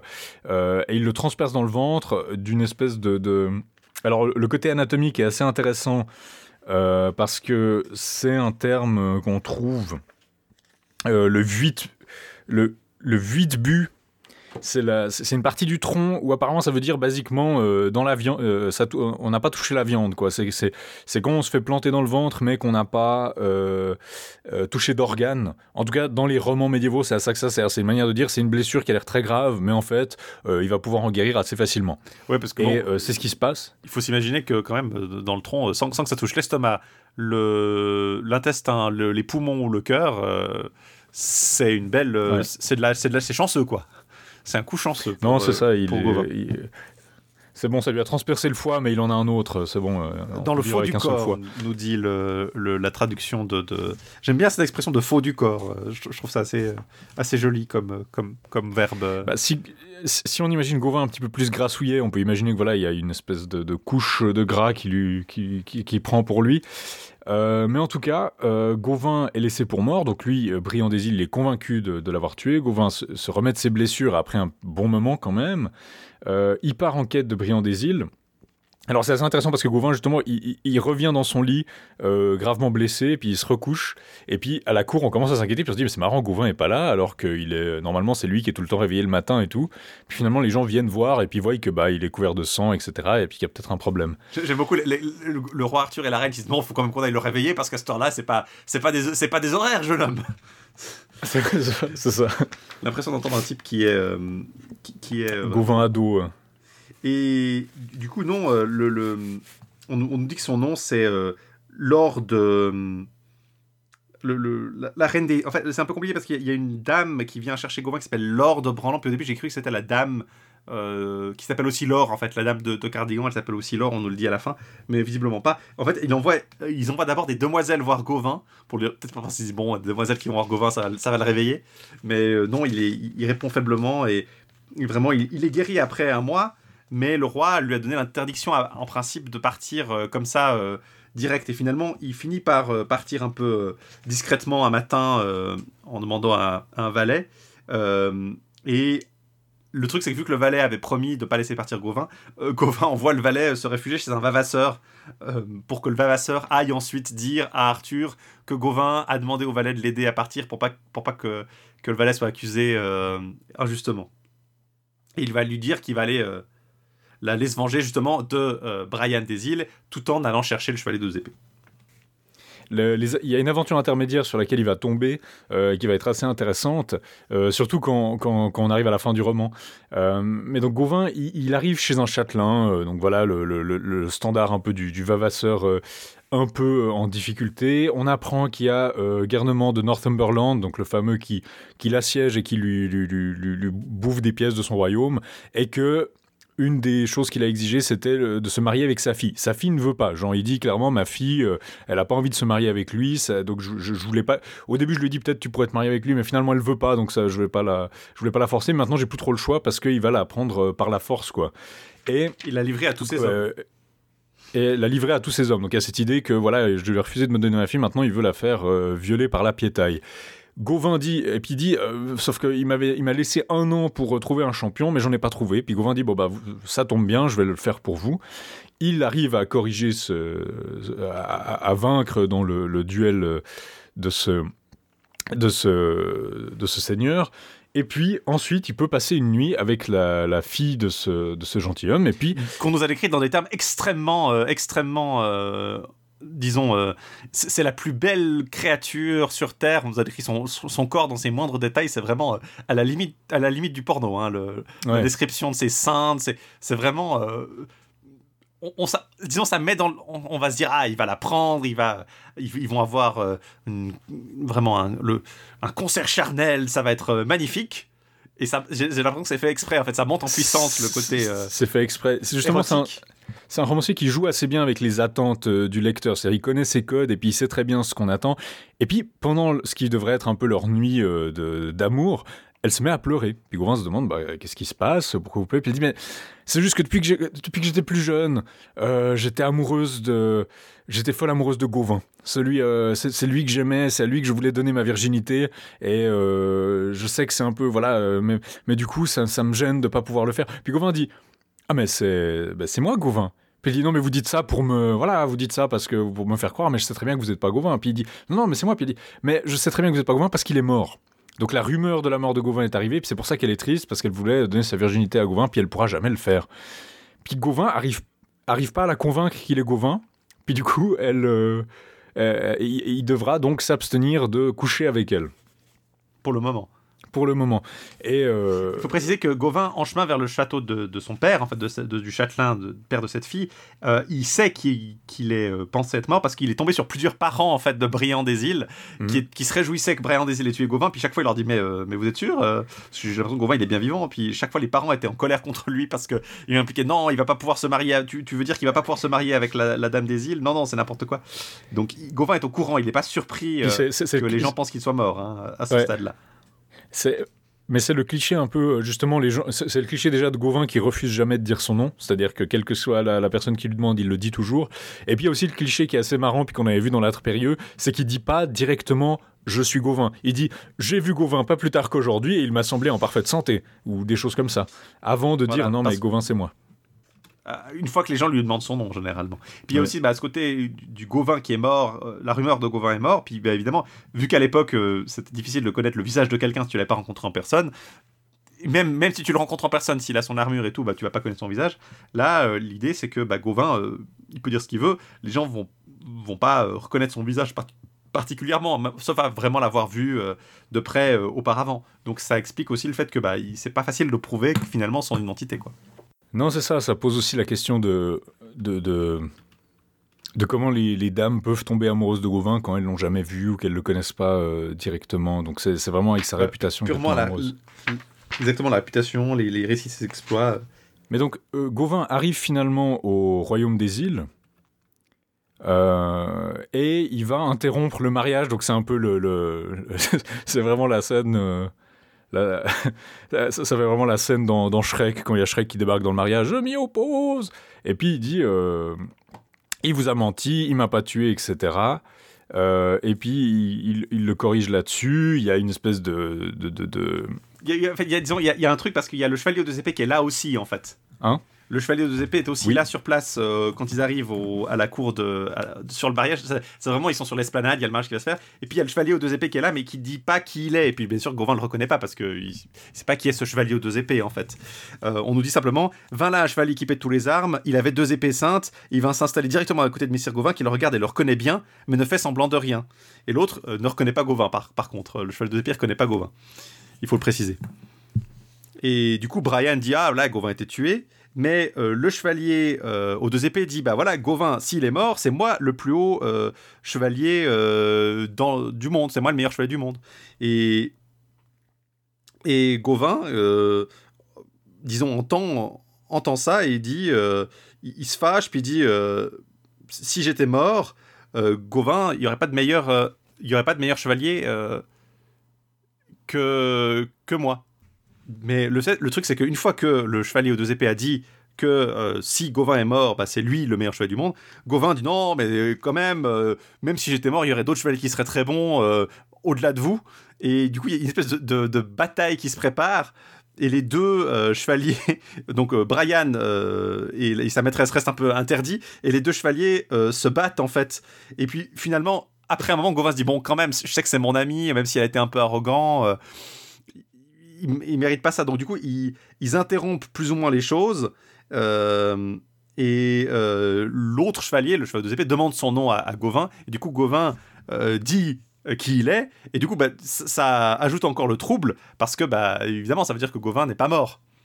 Et du coup, le chevalier aux deux épées abandonne toute prétention à être meilleur que, Gauvin. Puis, du coup, ils, ils se retournent les deux contre Brian, qui est un peu en position. En, position de faiblesse. Et du coup euh, Brian essaie de dire non non mais j'ai tué Gauvin j'ai tué Gauvin. Et euh, la reine demande à Brian de raconter mais comment vous avez tué Gauvin en fait? Parce que Gauvin dit euh, demandez-lui de raconter l'histoire vous verrez s'il est honorable et s'il est un bon chevalier.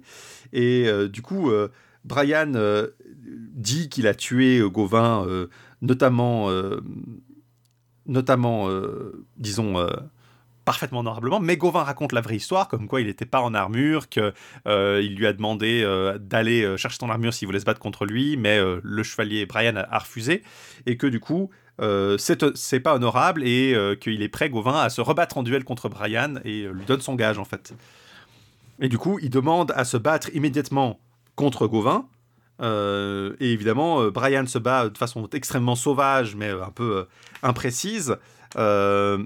Mais du coup, il finit par quand même par gagner. Et euh, Brian euh, voit son casque euh, qui tombe en fait quand il tombe à terre. Et finalement, il demande pitié. et, et Gauvin lui, la lui accorde. Et c'est un thème qu'on va revenir dans, qu'on va voir revenir.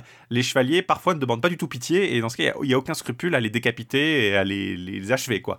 Mais là, si le chevalier demande pitié, Il y, a, il y pas mal de ça. De, de- Il y a pas mal de décapitations de prisonniers dans ce, dans ce roman-là, en tout cas. pour autant qu'il n'ait pas à demander grâce. hein. Si le chevalier demande grâce, alors tout ce qu'il doit faire, c'est aller euh, demander grâce à la cour d'Arthur. Ah non, si- si- s'il Euh, demande grâce, et, il, euh, il- il est réintégré dans la société civile euh, immédiatement. Il devient pote avec Arthur et tout. euh.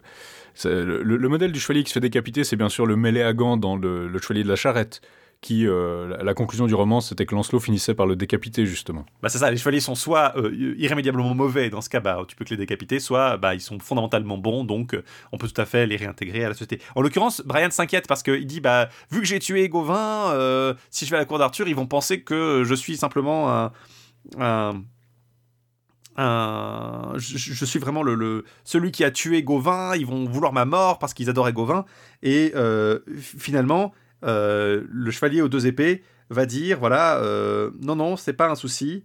Euh, Enfin, Gauvin va dire vous avez aucun souci, vous allez dire que euh, il est, Gauvin a trouvé le chevalier aux deux épées et qu'ils sont maintenant euh, ensemble et euh, ils sont de compagnie en fait. Et du coup, ils sauront que euh, vous m'aviez euh, vous m'aviez pas tué. Et en fait, il lui dit pas que euh, euh, ils, ils étaient parfaitement conscients que Gauvin était pas mort parce que Gauvin était revenu au château, quoi. Et du coup, Gauvin et le chevalier de épées partent, euh, mais le, bien sûr, ils n'ont pas dit leur nom en fait. Euh, Gauvin a dit son nom euh, qu'à au chevalier de épées, il n'a pas révélé son nom à tout le monde. Et du, du coup, euh, personne comprend ce qui s'est passé. Euh, personne ne comprend qui sont ces deux chevaliers qui sont venus. Et du coup, bah, dix chevaliers vont les poursuivre, mais Gauvin et, le chevalier de épées refusent de revenir. Mais à ce moment-là, ils leur disent voilà, je suis Gauvin, le neveu du roi Arthur. Et c'est pour ça que, que, on reviendra pas en arrière et que vous pouvez dire ça à votre dame. Voilà, la, question est close en fait. Et du coup, la, la dame, en fait, s'effondre quand elle apprend que Gauvin était le chevalier qui a battu Brian, parce que du coup, c'était vraiment la honte. Elle, elle, elle, elle, y a échappé belle, en fait. et du coup, elle demande à prendre Gauvin comme mari, inévitablement, parce que maintenant qu'elle apprend qu'elle est vivante, puis vu que c'est ce qu'elle avait dit après tout au, chevalier, au, au, chevalier des îles, à Brian, bah, pourquoi pas passer à l'action, quoi. Et elle va envoyer des messagers à la cour d'Arthur pour demander, euh, elle dit qu'elle va demander à la, cour d'Arthur la main de Gauvin, ce qui pourrait être un peu problématique parce que la, copine de Gauvin, la damoiselle du port, donc celle avec qui euh, il a failli coucher tout à l'heure, euh, elle est allée entre-temps à la cour d'Arthur où elle a appris que Gauvin était bien vivant et que le type qui lui avait dit qu'il était Gauvin était bien Gauvin. Donc ça, serait une rencontre un peu un peu difficile. Et en fait, ce qui est intéressant, c'est que là, on va avoir un, un, passage un peu. Euh, un, pas, ça m'a rappelé quelque chose, mais j'arrive pas à mettre le doigt dessus, où les hommes de la dame des îles vont lui dire non, mais c'est pas une bonne idée d'aller chez Brian, ça serait compliqué, ça humilierait Brian, parce qu'il y en a deux qui sont parents avec Brian. Il y a tout un, un aspect politique, en fait. Qui, qui, vont essayer de la dissuader d'aller euh, demander la main de Gauvin en fait. Ça, moi, ça me fait un peu penser, ça doit être, c'est quoi? C'est dans la Vengeance Ragidel où à la fin il y a le Conseil des barons qui essaye de lui dire si c'est un bon mariage ou pas, ce genre de choses-là. Mais là, en l'occurrence, c'est très drôle parce qu'on dit, ouais, il y a quand même des parents de Brian qui restent assez influents dans le, dans le royaume, quoi, malgré le. C'est pas parce que leur, leur, leur cousin a, a, fait des bêtises que, que euh, vont perdre euh, cette humiliation. Et donc Brian va euh, retrouver la cour d'Arthur pour expliquer tout ça et il va comprendre que le, roi fait grand cas de lui, est, très, content parce que du coup, il apprend des nouvelles du cheval de deux épées et il lui révèle aussi évidemment que Gauvin est encore en vie parce que, comme on l'a vu, hein, Gauvin ne lui a pas dit à lui qu'il était Gauvin, il a seulement dit au cheval de deux épées qu'il était Gauvin. Donc, euh, Brian va euh, comprendre que finalement, bah, Gauvin n'est pas mort, quoi. Et il va rester à la, cour et euh, tout le monde va euh, l'appeler euh, le beau prisonnier. Euh, parce qu'il est techniquement prisonnier, et du coup ça va, le, ça va le, le faire se sentir humilié un petit peu. Et puis, justement, ça c'est un peu la fin du premier arc de, de l'histoire. Le deuxième va être déclenché par un jeune homme qui, qui vient justement... C'est-à-dire que, que, Gauvin et le chevalier aux deux épées vont repartir en chemin, et puis un jeune homme qui va venir dire Je cherche le chevalier qu'on appelle aux deux épées, parce que euh, j'ai un message à lui transmettre et il lui dit euh, votre, euh, votre père a été tué et celui qui l'a tué, c'est Gauvin. Et puis alors je vais aux deux épées à un énorme conflit intérieur parce qu'il se dit mais on était des, compagnons de route etc. je peux pas je peux pas l'attaquer maintenant parce que ce serait mal vu. Je peux pas faire ci. Je peux pas. il faut que je voyage jusqu'à ce que je trouve Gauvin et je l'affronterai en combat singulier pour venger la mort de mon père. Euh, puis du coup, il donne l'écu qu'il avait à ce, jeune messager et il prend l'écu que le messager a parce qu'il avait l'écu de son père qui s'appelle Blairis, euh, qui est en fait le chevalier qu'on a vu être enterré dans la chapelle euh, abandonnée. Et il dit que du coup, il va devoir se battre contre Gauvin. Et du coup, il dit il dit à Gauvin, Messire Gauvin, à partir de maintenant, je vous déteste, je, je, suis désolé parce que j'avais une si sincère amitié entre vous, mais maintenant, avec, envers vous, mais je ne peux pas, je peux pas la continuer. Maintenant, euh, vous avez tué mon père et euh, je vous défie. La prochaine fois qu'on se croisera, je vous, combattrai. Puis Gauvin n'arrive pas à lui, pose des questions, il n'arrive pas à en tirer quoi que ce soit et il part. Euh, le chevalier aux deux épées, il arrive, il va retourner en fait vers, va arriver vers le domaine de, sa mère en fait, donc l'ancien domaine théoriquement là où il a, il a grandi. Au lac aux jumelles. Le, lac aux jumelles, je crois que est-ce que c'est parce qu'il y a deux tours Est-ce que c'était ça J'étais pas sûr que c'était ça l'implication parce qu'il parle de la fortification. Euh, et du coup, je me suis dit, est-ce que c'est ça Est-ce que c'est le lac aux jumelles parce qu'il y a des tours jumelles? Mais je crois pas que ce soit dit. C'était pas très clair. Par contre, euh, ce qui est intéressant, c'est qu'elle connaît pas sa mère. En fait, sa mère l'appelle Marie, euh, cher Marie, cher fils. Elle est un peu confuse parce que son mari, son, mari est mort, mais son fils ressemble beaucoup à son mari. Et il semble qu'il ait dû quitter sa mère assez jeune, en fait, mm. si on est assez clair là-dessus, parce qu'il connaît pas bien sa sœur non plus. On verra après. Donc, il est assez clair que il a qu'il a, il a peu de souvenirs de sa mère, mais du coup sa mère va lui expliquer euh, ce qui s'est vraiment passé. Et en fait, ce qui s'est vraiment passé, c'est que. alors, on dit il y a 4 jours qu'il est mort. C'est un peu incompatible avec la temporalité. Peut-être plutôt 4 mois ou quelque chose comme ça. ça collerait mieux 4 mois. en fait, elle a appris entre temps que le chevalier aux deux épées était, avait été anobli et qu'il était promis à la dame de Cardigan, etc. Mais le problème, c'est que. le qu'elle va l'expliquer que Gauvin, qui a effectivement tué son père, l'a fait euh, après une ruse en fait de, l'ennemi ancestral du père qui s'appelle Brian de la Gatine. Donc on a deux Brian en fait, ou Brian, euh, Brian des îles et puis Brian de la Gatine. Et en fait, euh, il s'était battu pendant longtemps contre Brian de la Gatine, il avait gagné, mais d'autant que Brian de la Gatine n'était pas un très bon chevalier, mais Brian de la Gatine avait emprisonné Gauvin et Brian lui avait demandé de se battre pour lui dans un duel. Et en fait, Brian avait euh, établi avec Bléris, le père du chevalier aux, deux épées, qu'il ferait un duel pour décider qui gagnerait. Et puis Bléris s'est dit bah voilà, ça sera un c'est un mauvais chevalier, Brian de la Gatine, j'ai aucun risque. Et du coup, il avait pris des armes euh, de mauvaise qualité. Euh, à part son, son, épée justement, il avait pris une armure de très mauvaise qualité et en face de lui il avait eu Gauvin en fait, qu'il avait tué. du coup, bah inévitablement, il était mort tragiquement par la faute de Gauvin, mais Bléris pardonne à Gauvin en mourant et demande justement à être porté à la chapelle abandonnée et à faire mettre son épée euh, dans sa tombe avec lui et à lancer toute l'aventure en fait. Euh, faut noter aussi que près du lac aux jumelles, le chevalier aux deux épées trouve une épée qui est toujours teintée de sang, qui a un peu une atmosphère un peu bizarre, euh, ce qui est rigolo, c'est que maintenant il a trois épées. Pendant un, bon moment, il va, il va avoir. C'est ça, le titre. le titre est mensonger. Parce qu'après, il décide d'abandonner. Euh, pas, pendant, pas pendant longtemps d'ailleurs. Euh, c'est assez intéressant. Après un moment, il décide ouais, je suis le cheval de deux épées, je peux pas avoir trois épées, donc il abandonne l'épée avec laquelle Arthur l'avait adoubé et qu'il lui avait donné. Et du coup, il utilise plus que les deux épées, celle de son père. Et puis cette épée rouge teintée de sang avec une drôle de d'aura en fait. Elle a une aura un peu bizarre. Au début, il, a dit je, me rends compte que c'est un objet de quête, ça va être important, donc il la prend il la passe autour de son cou. Mais il se dit effectivement, trois épées, ça fait un petit peu trop, quoi. Euh, donc on n'a pas beaucoup insisté là-dessus, mais il s'appelle le chevalier de deux épées justement parce qu'il a l'épée que Arthur lui a donnée à son adoubement, apparemment, et l'épée euh, qu'il a enlevée sur la dame. Et euh, comme tu le dis, c'est assez significatif qu'en fait, il laisse chez sa mère l'épée que Arthur lui a donnée. Genre, il y a cette idée quand même du chevalier qui a une espèce de ce, nouveau chevalier ou le bel inconnu ou perçoit l'autre, il a une loyauté, euh, il a une loyauté étrange par rapport à la cour d'Arthur. Il, il, est pas si attaché que ça euh, à la figure du roi, quoi. Voilà.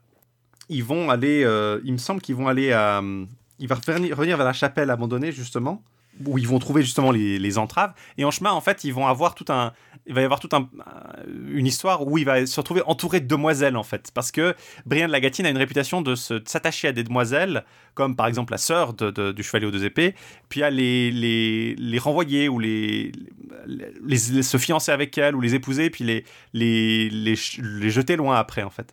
Euh, donc il va. Euh, il va se retrouver entouré, euh, le chevalier aux épées, de demoiselles qui ont été euh, maltraitées par Briand de la Gatine. Et il va être aussi connu comme le chevalier aux demoiselles. À certains moments, il va, se faire appeler le chevalier aux demoiselles pour cacher qu'il est le chevalier aux deux épées, en fait, ce que je trouve assez drôle aussi. Et puis, il, reçoit des, commentaires un peu, euh, un peu misogynes parfois, où il y a des chevaliers qui disent Je êtes le chevalier aux demoiselles, et bah ça se voit, parce que les demoiselles, ça se voit vous êtes un petit peu avec toutes vos demoiselles, là. Il y, a, des commentaires qui sont régulièrement faits sur le fait que les demoiselles qui, vont voyager avec lui euh, sont un petit peu trop, euh, sont pas faites pour les, euh, disons le, les rudeurs du voyage. C'est-à-dire le fait de dormir à la dure dehors, etc. elles supportent mal, chevaucher longtemps, ça leur, leur fait pas du bien. Elles sont tout le temps fatiguées. Et, ça aboutit à des commentaires un peu dépréciatifs. Et puis lui, bien sûr, euh, est un gentleman qui qui les défend. Euh, voilà, exactement, le chevalier des épées est, parfaitement. Euh, il leur trouve toujours à manger, etc. Il les protège. Et euh, il finit par battre six chevaliers qui ont essayé de l'attaquer et qui vont finalement être renvoyés près de, au roi Arthur qui va apprendre ce, à quoi il est occupé. Il va chercher du coup une grande entreprise pour, pour aller le, retrouver parce que la dame de, de Cardigan ne fait pas, n'arrête pas de l'embêter avec des mais vous m'aviez promis que vous alliez revenir, venir me retrouver mon chevalier, c'est un scandale, ça fait bientôt un an. Euh, et finalement, il va euh, se, à force de, de, continuer avec les dames à chevaucher, Brian euh, de la Gatine apprend qu'il y a un chevalier qui est, en, train de libérer les dames qu'il avait emprisonnées ou, mises dans des, dans des circonstances pas très agréables. et du coup, il va s'équiper et il va aller à la rencontre de ce chevalier aux deux épées. Ils vont se battre, mais Brian va être battu et, puis, et puis il dit franchement non, ne, ne me donnez pas grâce. Euh, il n'y a aucun honneur à vivre en, homme vaincu. Et justement, c'est là qu'il est, on voit qu'il est pas un bon chevalier parce qu'il n'est pas capable d'accepter sa défaite en fait. Il est euh, pas capable d'accepter mm. qu'il y a plus fort que lui ou qu'il y a, euh, il y a de l'honneur à accepter qu'on est battu.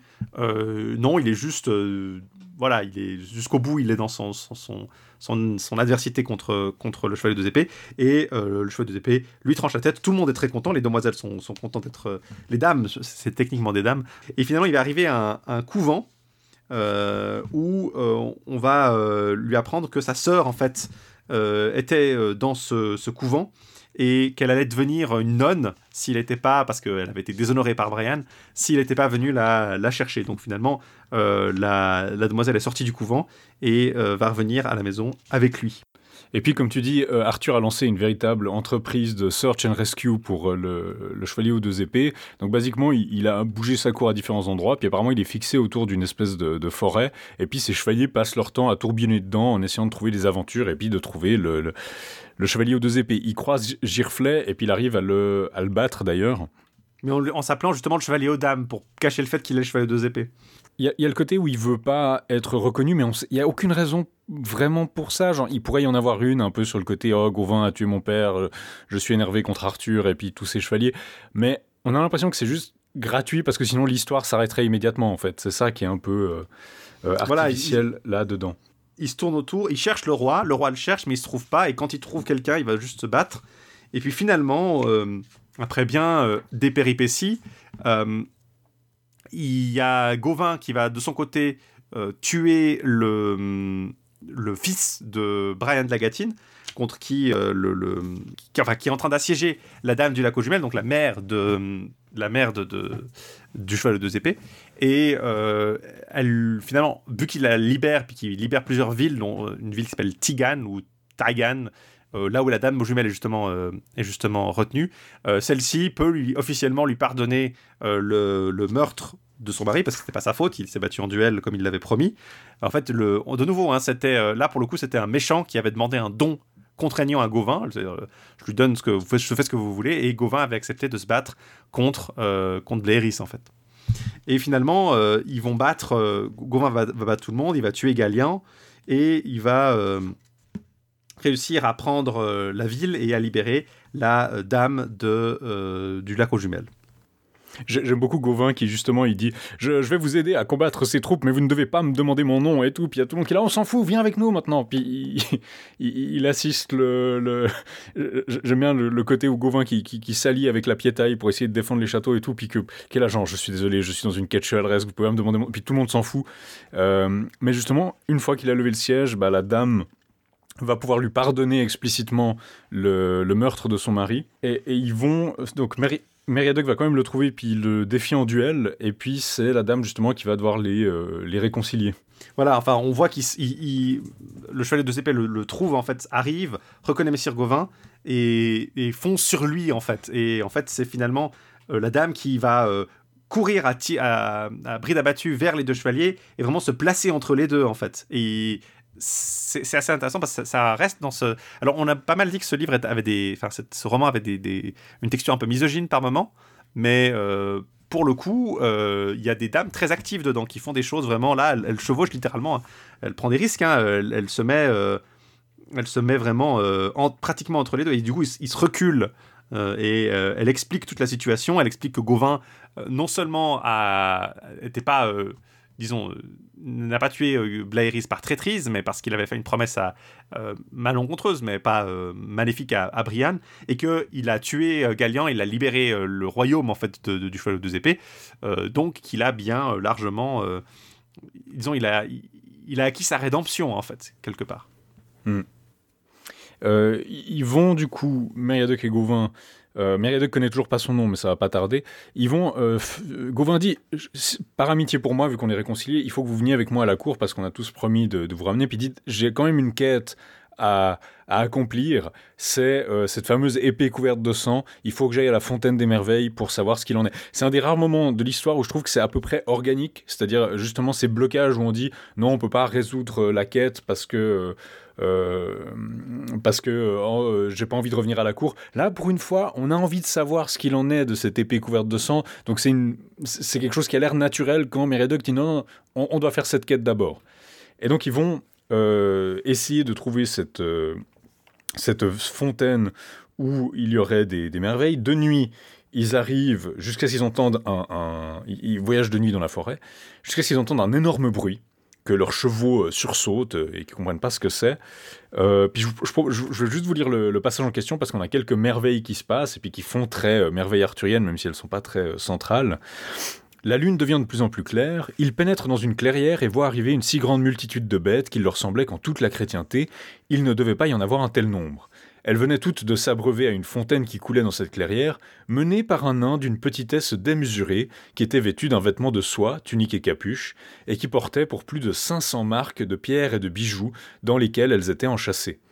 On n'avait pas compté en les disposant. Il y en avait une telle quantité qu'il faisait flamboyer la clairière tout autour dans un rayon d'une bonne portée d'arc. Donc là, on a cette idée des, pierres précieuses qui brillent euh, basiquement toutes seules. Il tenait un bâton de chaumier, une cravache et une pantière tout en soie. Il portait un diadème qui flamboyait à l'avant duquel il avait un rubis si éclatant que cela lui servait à guider ses bêtes chaque nuit de telle façon que cela ne lui posait pas de problème, que la nuit fût épaisse ou claire.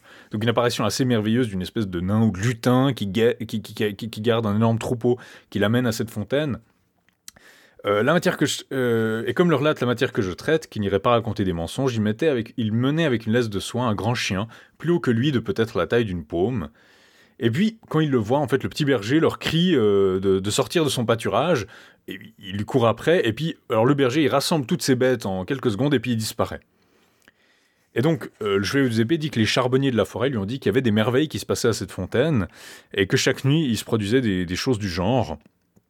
Euh, ils voient un cerf, ils entendent des aboiements de chiens ils voient un cerf qui avance tout droit à travers le, pâturage, qui il est poursuivi par une troupe de chasseurs et de chiens. Et puis, ils disparaissent, ils n'entendent plus rien. Donc il se passe des trucs, ils savent pas trop ce qui, se passe. Et puis, de, nouveau, ils entendent un énorme vacarme. Et puis, ils voient un très grand nombre d'écuyers et de serviteurs qui arrivent, qui plantent des tentes et qui dressent des pavillons. Euh, tout le monde se met à faire du feu. Puis le chevalier, il décide de, On continue à regarder ce qui se passe. Et puis, il y a des gens qui arrivent et qui crient des lamentations. Et puis, ils entendent un, certain deuil pour un chevalier blessé. Et euh, il y a des dames qui amènent une litière tout en pleurant avec un chevalier qui justement est en train de, se lamenter de sa douleur. Et c'est là qu'ils vont pouvoir résoudre cette quête de l'épée ensanglantée, parce qu'en fait, c'est l'arme qui avait apparemment euh, blessé ce euh, chevalier-là. Voilà, c'est une épée, en fait, euh, le cheval de épées l'avait trouvé dans une source à proximité de, la maison de sa mère, en fait. Et c'était pas très clair qu'est-ce qu'il avait mis là. On avait, il y avait un message, un poème comme quoi la personne qui l'aurait. Euh, un seul des hommes qui l'aurait tiré pourrait euh, s'en sortir euh, vivant de, l'avoir tiré.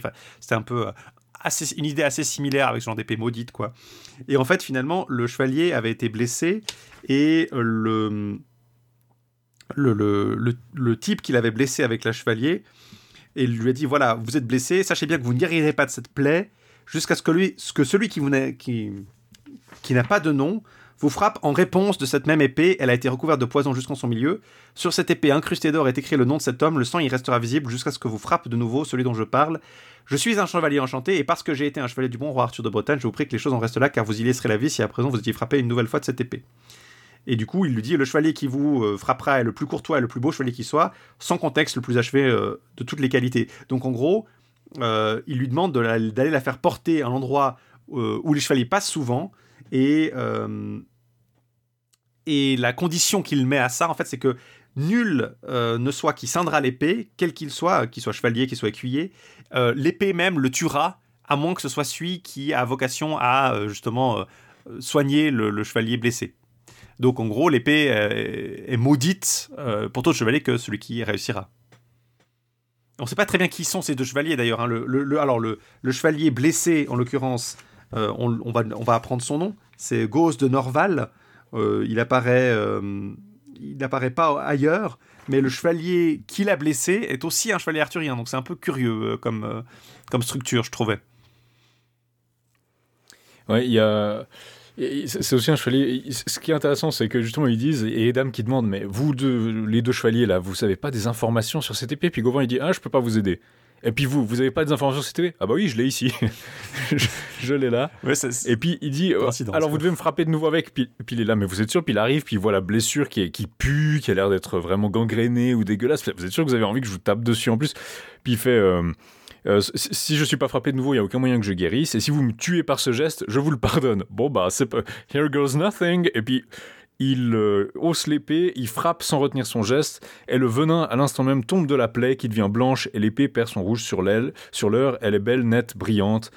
Le chevalier ne sent aucune douleur dont il reste à se plaindre. Il bande sa plaie et se met debout, ne ressentant aucune gêne. Et euh, du coup, l'épée, comme elle est débarrassée de sang, il peut voir que dessus est écrit le nom du chevalier aux deux épées, c'est-à-dire Meriadoc, qui était le nom de son grand-père, donc a priori du père de son père.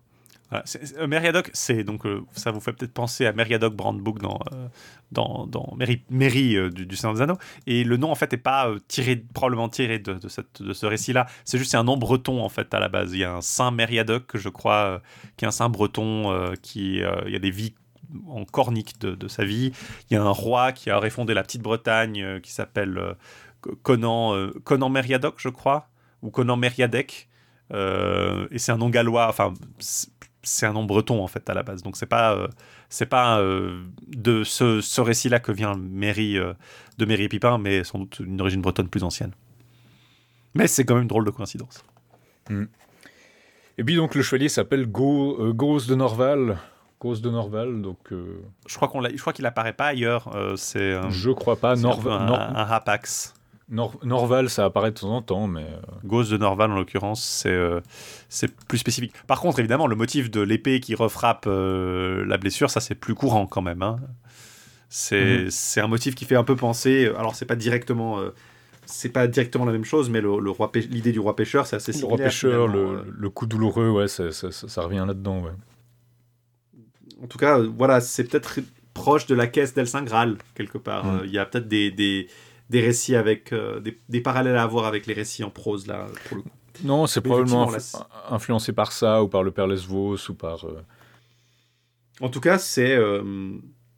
c'est dans la caisse qu'il y a bien ce, ce, ce, ce 1-1 de l'épée qui cause la blessure et aussi l'épée qui soigne. Mais effectivement, c'est un peu sécularisé quelque part ici. Il y a, il y a ce côté beaucoup plus voilà, euh, normalisé. C'est simplement une merveille parmi d'autres. Mais du coup, euh, on apprend le nom de notre héros. Effectivement, on vous l'a déjà dit à quelques reprises, Meria, Meriadoc, donc, ou Meriadoc, euh, qui effectivement ce, chevalier donc qui va euh, apprendre son nom ainsi, ce qui est un peu voilà curieux que personne n'ait voulu le, nommer avant, mais euh, ou que personne n'ait su son nom. Je me, suis demandé s'il y a pas, il, dit que c'est le nom de son grand-père en fait, donc mhm. peut-être que le chevalier arthurien qui a blessé l'autre chevalier, c'était soit son père, soit son grand-père. C'était une idée que je me suis faite en fait, ce qui expliquerait pourquoi bah du coup euh, pourquoi elle était il y a ce nom-là et pour, pourquoi l'épée a été finalement laissée près de sa près de chez sa famille en fait. Mais les aventures de Meriadoc et Gauvin n'ont pas, euh, vont pas pris de fin parce que euh, dans l'intervalle, il, s'est passé un twist euh, assez. Ça m'a fait penser au Tristan en prose en fait, à la fin du Tristan en prose. Tout est fini, mais on apprend qu'il y a encore un, méchant qu'il va falloir battre. C'est le, le bah, justement quand tu parlais du Seigneur des Anneaux, c'est la, c'est le nettoyage de la comté. Bah, ça m'a fait penser au Seigneur des Anneaux dans sa structure en fait, un peu ce récit avec ses fins multiples comme ça. Et puis ces épées, euh, ces épées euh, du, du père portées par le descendant, ça, ça a un côté un peu Isildur peut-être euh, et, et Narsil slash Anduril, je sais pas. Mm. En tout cas, voilà, il y a un chevalier effectivement qui a le, roux du Valpérieux, qui a emprisonné plusieurs chevaliers errants d'Arthur, qui est son cousin en fait, et il veut s'emparer de l'ogre et il prend la ville de Disnadaron. Et donc, du coup, euh, Arthur arrive euh, dans une campagne pour aller euh, se battre contre le roux. Alors, évidemment, le roux n'est pas extrêmement, disons, extrêmement compétent parce qu'il décide de fuir. Les hommes de, du roux décident de se rendre. Et en fait, en fuyant à travers la forêt, le roux rencontre Meriadoc et Gauvin qui sont en train de revenir vers, vers Arthur. Et inévitablement, bah, le roux arrive à sa fin un peu tristement parce qu'il est battu par il est battu comme ça en fuyant par, euh, par hasard par Madoc et, Gauvin. Non, c'est un peu, euh, il est pas bête, il est pas très honorable, mais il est pas bête. Genre, il voit qu'il est assis, puis là, je vais filer en douce et puis partir par la forêt. Il se fait battre, et là, on a un fil rouge qui vient depuis le début du roman. C'est là que, que, lui dit, tu vois, ces entraves à bestiaux qui étaient prévues pour le roi Arthur, tu vas aller à la cour d'Arthur et tu vas t'entraver euh, avec ces espèces de menottes, donc c'est des, des entraves qui bloquent les pieds et les mains. Et euh, c'est ce qu'il fait pour euh, s'humilier devant euh, Arthur, mais il est lui aussi, je crois, libéré et puis admis à la, basiquement admis à la cour d'Arthur. En fait, il, se trouve que Arthur à ce moment-là est à Cardigan, euh, donc inévitablement où mm. toute la cour se trouve. Gauvin ben, retrouve la fille du chevalier du, châtelain du port, donc la, la, damoiselle avec qui il était promis. Ce qui est drôle parce qu'on a dit au début qu'il avait, euh, au, tout au début, qu'il avait une amie qui s'appelait Guinlois ou Guinlois. Donc euh, visiblement, elle a été assez vite oubliée. en tout cas, on annonce un mariage du coup entre la dame de Cardigan, donc Lord de Cardigan, et Meriadoc, qui va devenir roi de Cardigan sous la, sous la tutelle d'Arthur, évidemment. Puis donc il y a le mariage le mariage final avec tous les rois qui sont là. Il y a Ider, euh, euh, Urien, le roi Lot, Rhys parce qu'il est là, Baudemagu, euh, Caradoc, Do, le père de Girflet. donc tout le monde est là. Et on nous explique que bah, du coup il y avait 11 rois. Il y avait les 10 rois d'Arthur, plus le 11e, donc j'imagine que c'est le, roi Rhys. Arthur est le 12e roi et que du coup Meriadoc, pardon, pas Caradoc, Meriadoc, Caradoc est un des 10 rois originels d'Arthur, Meriadoc devient effectivement euh, euh, le, 13e roi. Euh, il siège à la table avec toute leur couronne et tout le monde était là. Il y avait 13 000 convives et personne à aucun endroit de cette assemblée qui n'était soit chevalier, soit dame ou jeune fille. Donc c'est vraiment l'élite de l'élite. et tout le monde peut avoir du plaisir et parler et, passer du bon temps ensemble. Je, voudrais juste revenir sur un truc final, c'est la fameuse la, dame, euh, la fille du châtelain du port qui est qui peut justement épouser euh, Gauvin. Euh, un des trucs qui est intéressant, c'est que qui revient. Elle va pas l'épouser, hein. Elle, enfin, elle c'est c'est son amie, mais elle va pas l'épouser. On ne dit pas qu'elle l'épouse en tout cas. donc son amie, justement, euh, ce qui est intéressant, c'est qu'elle lui dit euh, Oui, maintenant je sais que c'est vous. Et en fait, ce qui est intéressant du côté de la réputation de Gauvin, c'est que là, il y a un truc, justement, dont on a déjà parlé à propos des continuations sur son rôle euh, ambigu, positif ou négatif. C'est qu'elle dit euh, j'étais j'étais pas sûr que c'était vous parce que en fait quand je vous ai dit, basiquement Gauvin ne, ne prendrait pas non comme une réponse. Genre euh, vous aviez une pucelle à votre merci dans votre lit et puis euh, vous vous êtes pas vous êtes vous m'avez pas forcé à avoir un rapport sexuel. Et je me suis dit ah ça, ça, Gauvin aurait probablement Gauvin m'aurait probablement violé. Oui c'est quelque chose qui arrive d'ailleurs dans la première continuation. Le fait que c'est dans la première continuation il y avait cette ambiguïté genre est-ce que la fille la fille de Lys de la famille de, de Lys. Est-ce que Gauvin euh, l'a violé, ce qui apparaît dans une certaine version, ou bien dans une autre version, est-ce que c'était consensuel, mais il dit qu'il a violé pour dire que euh, c'était pas de sa faute et que son honneur est pas en jeu. Et du coup, ouais, là, l'allusion à la première continuation, ce serait que, bah, métatextuellement, Gauvin, effectivement, aurait soit euh, violé la jeune fille, soit l'aurait fait, l'aurait prétendu le faire pour sauver son honneur. Alors que là, bah voilà, ils, ont cette petite discussion, puis Gauvin, Gauvin dit bon, je pense pas que je peux me plaindre que vous avez, que vous ayez pensé ça, mais euh, il, rigole. Et en fait, c'est très drôle parce que c'est vraiment. T'as l'impression d'être à la fin du film, puis ils ont, euh, on nous a dit qu'ils ont eu. Euh, elle, a déjà perdu son nom de pucelle, ils ont passé leur nuit à, à, coucher ensemble, ils s'embrassent sur la bouche et les yeux. Visiblement, Gauvin aime bien l'embrasser sur les yeux. Et en fait, ils ont cette espèce de moment cigarette after sex, tu vois. Le, ils sont en train de. Mm-hmm. le film américain où elle a le, le, drap du lit remonté jusqu'à, jusqu'aux épaules, puis lui, il a, il, est, il a le drap au torse, puis ils sont en train de discuter ça et ils reprennent leur, leurs après, euh, après cet intermède rigolo euh, entre les deux, entre guillemets. Juste, justement, si je cite la traduction de ce que dit la dame, c'est Dites-moi sans vous fâcher comment j'aurais pu me figurer cela? Euh, qu'alors que vous me teniez sous vous, vous dussiez me fausser compagnie du simple fait de mes larmes et de mes paroles. Je n'étais pas, pas fondé à croire, si Dieu me prête secours, que jamais Messire Gauvin eut le cœur si frêle et si bas, que pour des plaintes ou des larmes, une femme pût lui échapper quand il l'aurait à sa si entière disposition que vous m'aviez, moi, à ce moment. Et donc, justement, bah, une autre époque vis-à-vis du consentement. Hein. non, mais ce qui est intéressant, parce que Gauvin, en fait, en fait c'est un roman où, en fait, les personnages respectent le. Généralement, les gentils personnages respectent le consentement des femmes. Justement, Gauvin, il dit bon, ben, puisque c'est comme ça, c'est comme ça, et puis euh, on, verra plus tard. Le euh, châtelain du port, justement, il veut pas que sa fille épouse. Euh, il veut pas que sa fille épouse Brian. Il, il le dit assez. justement, il s'est présenté de sorte qu'il disait j'aurais pu arranger le mariage, mais elle avait pas envie. Donc il y a quand même cette notion de consentement. Puis oui, c'est ça, je dis, moi j'aurais pas d'objection. Il disait bien, j'ai pas d'objection à Brian, mais c'est elle qui veut pas, donc voilà, ça se fera pas. Euh. C'est ça qui est assez intéressant, c'est que, bon, assez comme souvent, et comme dans beaucoup de contextes, le viol, en fait, c'était pas quelque chose de. On a cette idée parfois, voilà, dans les temps barbares anciens, le viol c'était quelque chose de normal. C'est pas entièrement vrai, c'était toujours vu comme quelque chose de, de, de, mal et qu'il fallait pas faire.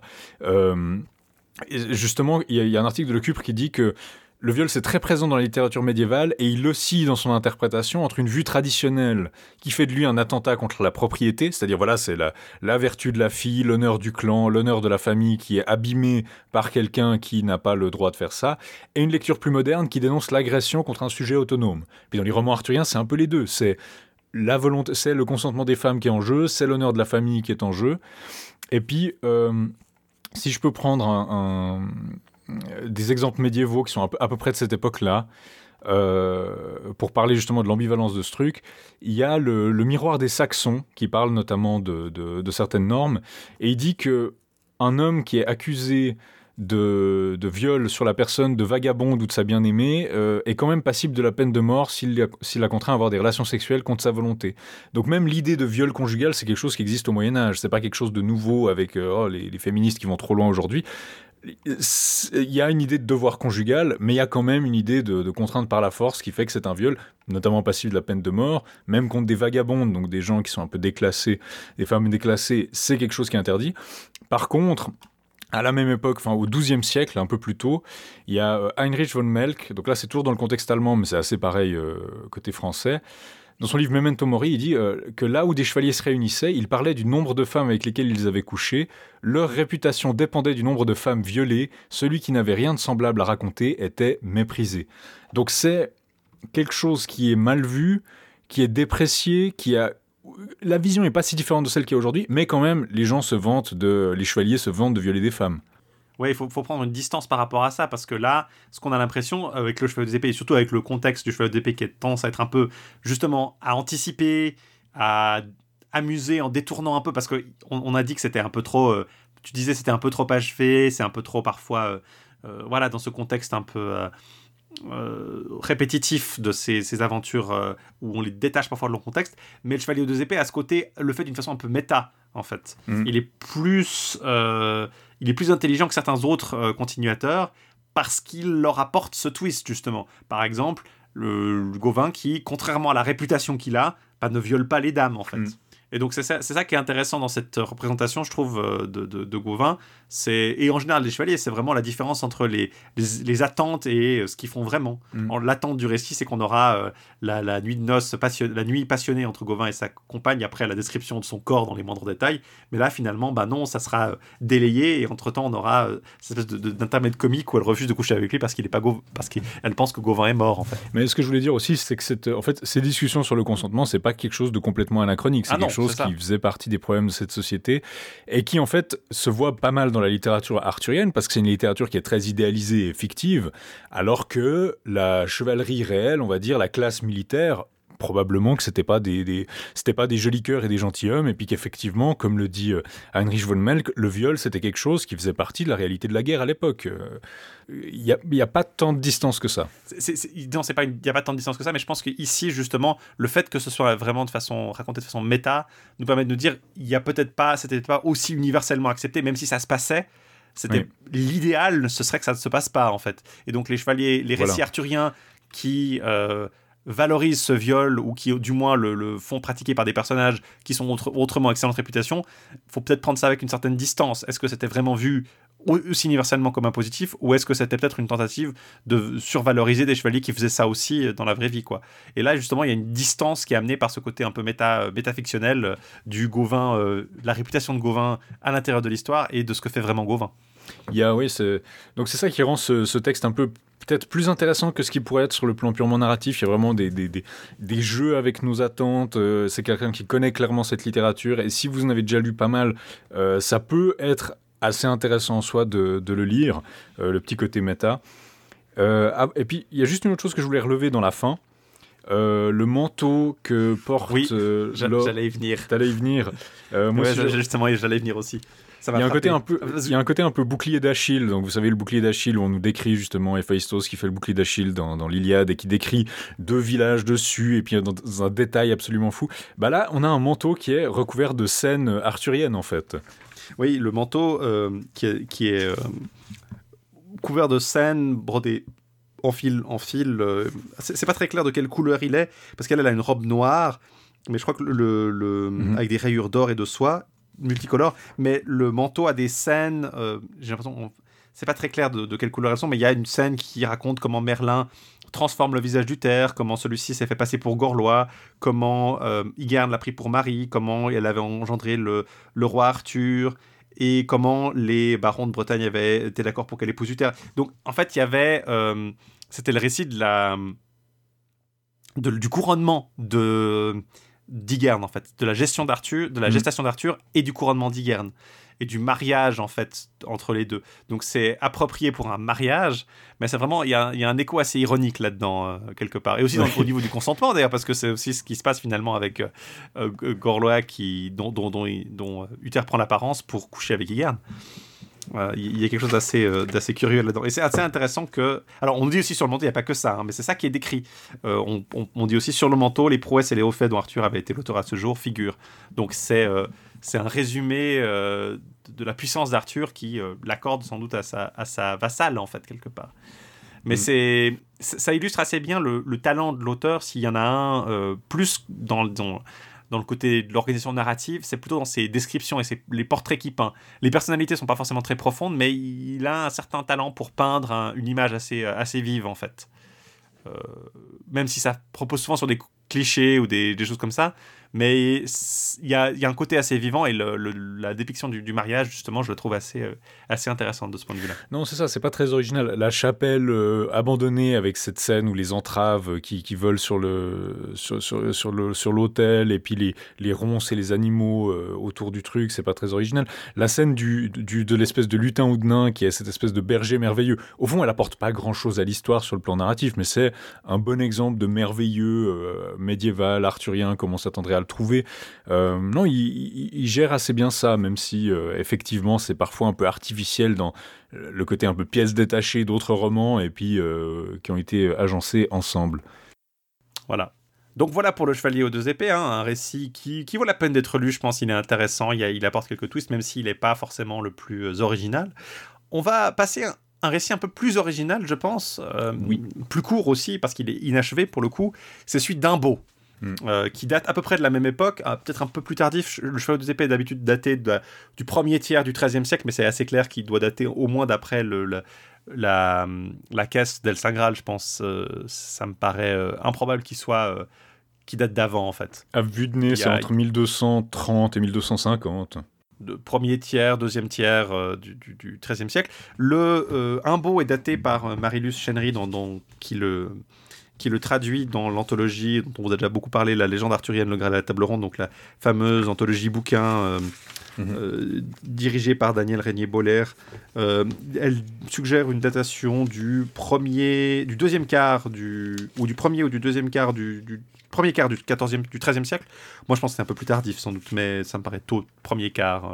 avant 1225, ça te semble probable, toi, le chevalier, pardon, beau euh, je suis pas j'avoue que je suis pas sûr, mais je, je, suis pas très convaincu personnellement. Je trouve que c'est un peu, ça fait un peu tardif déjà. Euh, c'est un manuscrit, lui, on, l'a dit, hein, qui contient d'autres euh, récits arthuriens de nouveau, hein, le Bel Inconnu, la Vengeance Raguidel, plusieurs contes de chrétiens et un Père Lesvos, un bout du Père Lesvos, qui est conservé à la bibliothèque et la bibliothèque du château de Chantilly. En fait, il était de la de cette fameuse collection du, duc de Condé, en fait. Euh, et c'est le manuscrit 472 de la bibliothèque de Chantilly. Il faut imaginer ce qui serait passé si on n'avait pas ce manuscrit, par exemple. On n'aurait pas un beau, euh, On n'aurait pas. On n'aurait pas le bel inconnu, on aurait. Euh, il nous manquerait un des grands manuscrits de la, de la Vengeance Ringuidel, un des manuscrits de Perles Vos. Euh, hmm, il y aurait pas le lettre périlleux est-ce qu'il a il a quand même deux trois manuscrits hein, périlleux il me semble le lettre périlleux il en a quand même quatre je crois, donc voilà euh, c'est nouveau un de ces manuscrits euh, on a de la chance qu'il survive un beau lui ne survécu pas entier puisque il est inachevé ou du moins le, manuscrit qu'on a n'est pas complet hmm. il, s'arrête à 3600 vers pour un roman qui aurait probablement fait la taille euh, une taille comparable à celui du, des 12 000 vers à peu près de, du choix de deux épées euh, et comme on l'a dit, il a des points communs avec euh, le chevalier aux deux épées dans sa situation un peu. Euh, voilà, il reprend des motifs existants tout en leur, apportant parfois peut-être un peu plus de twist quand même que le chevalier aux deux mm. épées. il n'avait pas une très bonne réputation ce récit. Hein. Gaston Paris le, le trouvait assez. Enfin, disons, une espèce de. de, de, voilà, à l'écriture lourde, d'un côté un peu bateau, il me semble c'est vrai qu'effectivement, c'est parfois un peu difficile à lire. Euh, c'est pas très.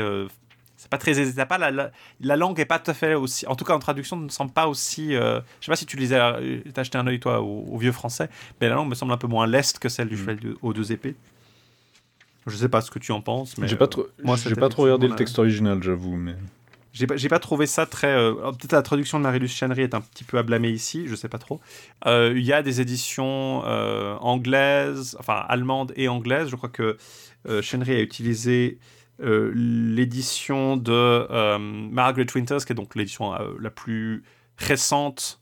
Elle a été publiée d'abord en thèse doctorat, puis chez Brill, en fait, sous le titre de The Romance of Hunbo, an Arthurian Poem of the 13th Century. Donc c'est un peu notre notre édition de référence aujourd'hui. Ça des années 70-80, donc c'est pas euh, extrêmement récent, mais c'est euh, toujours mieux que l'édition de 1914 allemande euh, sur laquelle on devait se reposer jusque-là.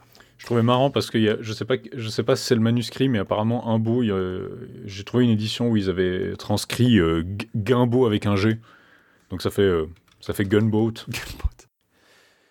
Hum, mais du coup, je peux peut-être parler un peu de, de de cette, euh, de, cette, euh, de cette histoire qui commence justement quand Imbo revient à la cour euh, du roi Arthur. Un passage que je trouve intéressant, c'est justement que ils se mettent au lit pour dormir et puis la conversation commence, dure tout l'après-midi avec Imbo et puis il fait dresser le lit de Imbo en face du sien pour que s'il se réveille la nuit, il, peut, il puisse continuer la conversation. Donc ça, ça fait référence probablement à cette espèce de sommeil en plusieurs phases euh, Sommeil prémoderne, hein, euh, qui d'ailleurs le livre, euh, comment je sais plus comment il s'appelle, mais qui a fait celui qui a fait ce livre à Days Close.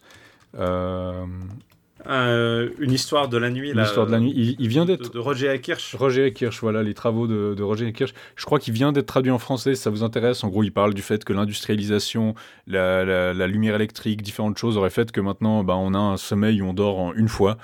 Et euh, on se pose plus la question. Alors que si on regarde euh, avant l'industrialisation, c'est relativement courant de se réveiller au milieu de la nuit pour prier, pour faire une petite balade, pour manger quelque chose, pour coucher avec euh, son, conjoint aussi. on avait plus tendance à morceler son, sommeil. Et là, on voit que justement, Arthur tient tellement à discuter avec un beau qu'il lui met son lit à côté du sien.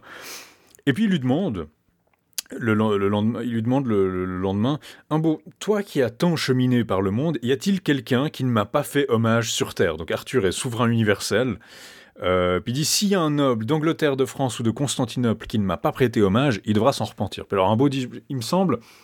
Il me semble y a un roi des îles au nord, là, un roi des îles qui euh, effectivement euh, vous a pas vous dit qu'il tient son royaume de personne. Et le roi, il, dit qu'on fait venir Gauvin, puis il lui dit Mon neveu va aller basiquement rétamestip pour qu'il me prête hommage. Et puis Gauvin dit Est-ce que vous pourriez pas envoyer quelqu'un avec moi? Ça a l'air d'une mission un peu dangereuse pour une seule personne. Puis il dit Non, mais je tiens trois mes chevaliers. Je tiens trois mes chevaliers, donc ça me chagrine que vous demandiez d'autres chevaliers. Par contre, votre sœur peut vous tenir compagnie. Donc on a une nouvelle sœur du euh, réservoir de sœurs de Gauvin. Bon, elle est pas, là, elle n'est pas nommée, donc euh, ça pourrait être une qui est déjà euh, connue. Puis Gauvin dit bon ok ça me paye bien en compagnie mais il y a un beau qui doit venir et puis dire ouais écoutez ça m'a pas l'air d'une très bonne idée peut-être que je pourrais peut-être je pourrais euh, l'accompagner avec votre permission. Puis il dit bon ok, euh, vous pouvez aller avec euh, vous pouvez aller avec Gauvin.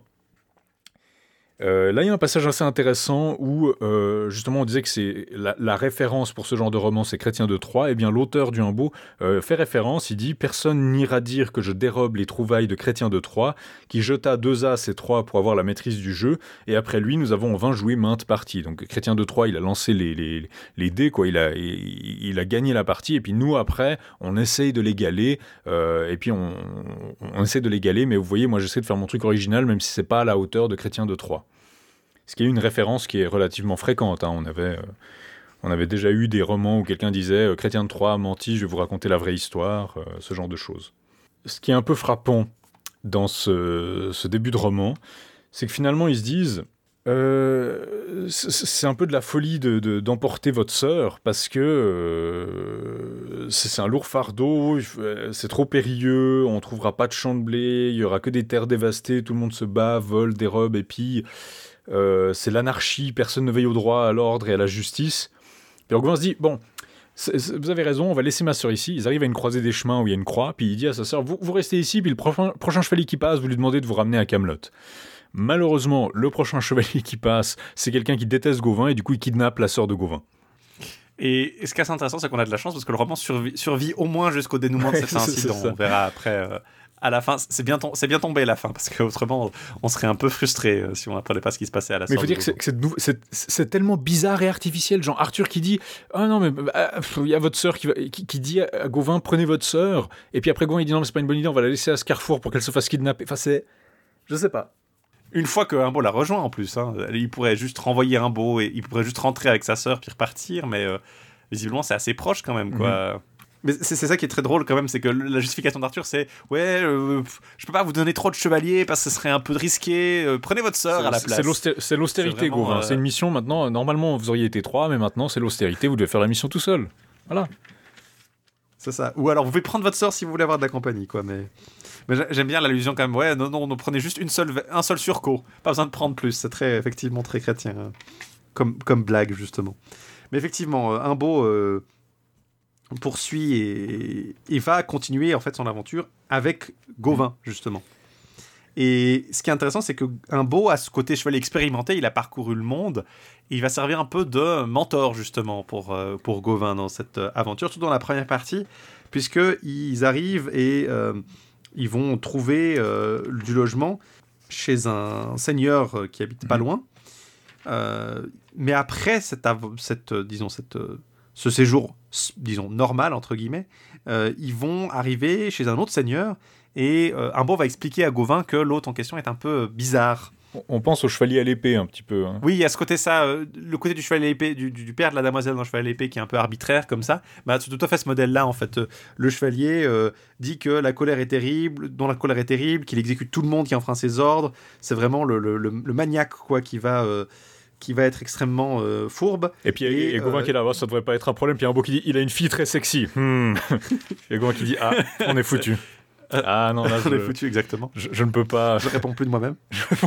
et effectivement, un beau prédit, voilà, il va vous asseoir à côté à la place d'honneur, il va asseoir sa fille à côté de vous, et euh, elle va vouloir vous, euh, vous avoir ça, vous, que vous couchiez avec avec elle. je, connais bien hein, le père, je suis resté 31 semaines avec lui. mais mais effectivement, euh, vous n'auriez pas la bénédiction du ciel si vous montriez à la jeune fille quelque intérêt, à moins de vous arranger pour que personne ne le sache. Euh, elle pourrait être prudente, mais l'amour fait perdre la tête à bien des gens. Il connaît la réputation de Gauvin, quoi, en gros. Euh, et il sait qu'elle est folle de lui à, à l'avance. Bah, et justement, quand elle. Euh, bah, du coup, ça se passe exactement comme Imbo avait prédit, et malgré ses mises en garde, Gauvin ne modifie pas son comportement. Et la dame dit justement euh, Jamais je n'ai eu encore envie d'aimer personne tant que vous, tant votre renom était parvenu jusqu'à moi, mais je ne vous avais jamais vu. Donc là, c'est ce cas de nouveau de, de Gauvin, l'idole inconnue. et puis justement, ils échangent des promesses et des garanties ce que j'aime bien, c'est que le père, quand elle sort, le père dit Ouais, vous avez parti un peu trop, trop vite euh, quand elle sort du banquet, vous êtes parti un peu trop vite, vous pouvez donner un baiser à Gauvin. Mais sauf que. Euh, il lui donne un baiser, mais Gauvin, lui, lui donne quatre baisers. Et y a, ça, ça m'a fait penser à Gauvin et le Chevalier Vert, justement, on, viendra après, mhm. où là, pour le coup, il y a un échange de baisers qui n'est pas, euh, qui n'est pas correct, en fait, suivant ce que le père avait, le père, demandé. Le père devient complètement fou. J'ai dit un baiser C'est vraiment ça, c'est le côté complètement. Euh, ouais, il sort de ses gonds, quoi, complètement. Et, il faut seulement que il y ait un, les, que ces hommes et ces chevaliers protestent de, la bonne volonté de Gauvin pour que le seigneur consente à, à ne pas le faire pendre haut et court sur le, sur le champ. Mais effectivement, euh, la jeune fille va rejoindre Gauvin dans son lit et un beau est, là, oh là, j'aurais bien fait de rester à la cour d'Arthur plutôt que venir euh, poursuivre Gauvin. Puis une fois qu'ils sont partis, justement, il dit le malheur est encore à venir. Euh, rassurez-vous, nous sommes toujours derme, mais ce que je sais, c'est que j'ai grand faim alors qu'il n'est pas encore 9 heures. Et justement, il dit ce que beau lui avait dit, c'est on va traverser une terre gaste où il n'y a rien à manger. Et donc il faut que vous mangiez bien ce soir parce que après on n'aura pas de nourriture pendant la prochaine étape. Gauvin, il est tellement distrait par la jeune fille que forcément, il a pratiquement pas mangé. Puis du coup, il dit euh, J'ai vraiment la dalle. Et puis il dit euh, il faut encore faire trois étapes avant de revenir sur ce sujet. Vous voyez bien que le pays est désert. Il est stupide de se lamenter qu'on ne peut trouver aucune aide. Vous auriez dû vous rappeler de ce que je vous disais avant d'arriver. Puis, puis Gauvin il répond un beau, je ne suis ni de bois ni de fer. Il aurait eu le, cœur, le corps et le cœur bien dégénérés, celui qui serait assis près de la jeune fille sans lui adresser de requêtes, sans plaider sa cause. Donc là, on a la réputation que Gauvin a à la fin du Chevalier aux deux épées, on voit qu'il l'a ici. C'est le joli cœur qui peut vraiment pas, euh, qui peut pas s'empêcher de courtiser les filles. Ensuite, euh, Gauvin voit de la fumée euh, dans une, à la distance vers un bois auprès duquel ils arrivent. Et il dit, cette fumée, ça doit être quelque chose, enfin, quelqu'un fait du feu, ça doit être quelqu'un qui est en train de cuisiner, je vais aller voir s'ils n'ont pas à bouffer. Puis il y a un beau qui lui dit, ok, mais pas de violence, hein, vous, vous, vous, faites pas de violence, et puis, euh, Gauvin, il arrive euh, là-bas, il voit des types qui, cuisent du cerf sur le, sur le feu, il leur demande à manger. Et puis ils disent allez, allez au diable, je vais rien vous donner à manger, euh, vous, n'entrerez pas ici, vous mettrez rien, vous mettrez rien sous la dent. Gauvin le, supplie et il dit pensez à ce qui vous honorerait. Le type le traite de lépreux, de mendiant et il lui lance un couteau qui va frapper la tête du cheval de Gauvin. Alors Gauvin euh, leur démonte la tête. Euh, justement, il prend une broche dans le feu et il met 100 coups sur le cou, sur le visage, on ce qui fait arracher la peau du visage du mec, enfin il le défigure avec cette broche. Les écuyers s'enfuient dans la lande et euh, Gauvin laisse partir l'homme aussi à travers la lande et puis il se met à manger il se lave les mains et puis après, euh, il, mange du pain blanc, il boit, il boit du vin euh, et puis un beau arrive plein d'inquiétudes. Et puis il dit mais c'est de la folie, qu'est-ce que vous avez fait? Puis il dit euh, mais j'ai bien eu raison, je me suis battu, c'est insolent. Et puis je suis tombé sur un bourrepas. Puis il dit mais ce type il allait chercher du renfort, il vient souvent par ici pour chasser et se distraire. Personne n'a le droit de poser la main sur lui. Regardez son château fort juste là, ça va mal tourner. Et puis ensuite, il dit, euh, il dit non mais un beau, venez manger un morceau, vous êtes de mauvaise humeur. Et puis là, on a un passage qui est un peu lacunaire, mais où justement, euh, un beau dit bon, effectivement, il vous a lancé un couteau dessus, il vous a provoqué, mais euh, il vaut, on aurait peut-être mieux fait d'éviter l'affrontement. Effectivement, parce qu'ils vont retomber sur lui après, en fait. ils vont retomber sur le type qui a que, que, Gauvin a, a, battu. Et en fait, le seigneur en question va, disons, le seigneur qui, fait partie de la troupe en, question, euh, connaît un beau en fait. Hmm. Et du coup, euh, et du coup, beau va rétablir la concorde entre les deux en disant Ah, euh, certes, c'est effectivement pas terrible de sa part, mais vous aviez refusé un déjeuner à Gauvin, vous lui avez dit des mots méchants, et donc du coup, il y a vraiment pas lieu de se battre extrêmement, de façon extrêmement euh, violente là-dessus, quoi. C'est euh, c'est pas c'est pas la faute à Gauvin, en fait, c'est la vôtre. Ouais, puis bah justement, un beau arrive à l'apaiser quand même. Et euh, ils arrivent à la, ils arrivent à s'en tirer grâce à la courtoisie d'un beau, puis parce qu'il est déjà connu dans ce pays. Euh, donc à ce côté justement il y a une inversion quoi. C'est que Gauvin d'habitude serait le courtois, le, connu, etc. Là on voit que c'est au contraire un beau qui connaît euh, tous les codes de ce pays, les coutumes, qui est qui est ce qu'il faut respecter, qui est ce qu'il faut pas respecter. Euh, et ils arrivent à la prochaine épreuve. Et là il y a ce que t'as appelé, t'as dit que Gauvin avait un petit côté speedrunner dans ce dans ce roman là. Et je crois que c'est là que ça commence à être illustré. Oui c'est ça. Il fait il fait un speedrun des aventures arthuriennes. C'est ça. Ils, font. Oui il, tombe en fait sur. il y a en gros ce qu'on appelle un échassier, je crois que c'est un, unijambiste, si j'ai bien compris. Euh, y a... C'est un type qui doit avoir une jambe de bois ou des, des, des, béquilles, ouais. Voilà. donc ils vont aller récupérer. Le, sur, ils arrivent sur l'île où en fait vit un des rois insoumis que, que, beau connaît, qui veut le faire soumettre à, Arthur. Et Gauvin doit d'abord affronter un chevalier sur un pont. qui, qui, le bat, un unijambiste qui doit combattre sur une, une, planche qui traverse un fossé, et puis, euh, il y a aussi un nain qui l'insulte, je crois. Donc, il, bat l'unijambiste euh, sans problème. En fait, il le bat euh, en, deux ans, trois mouvements. sans même prendre la. Non, il, lui met, il lui met un. C'est-à-dire que Gauvin, à la base, en fait, là, c'est assez marrant parce que Gauvin, à la base, il veut pas se battre ici. Il dit non, mais. pourquoi est-ce que je ferais ce que Steve veut? Puis il dit, mais vous n'avez pas le choix, vous devez le faire. il fait ce poste. Voilà, il doit se battre sur la. Mais ils doivent se battre à la loyale. Et en fait, ce que fait Gauvin, c'est qu'il lui donne simplement un coup de pied euh, pour faire tomber le, Il lui donne un énorme kick. voilà. Et du coup, bah, résultat, euh, le, type tombe et puis il n'a pas besoin de se battre contre lui. quoi. Euh, l'épreuve suivante. Ça ça, fait vraiment. Ça fait vraiment speedrun de Dark Souls où tu pousses les ennemis dans les fossés parce que c'est plus rapide pour les cheese.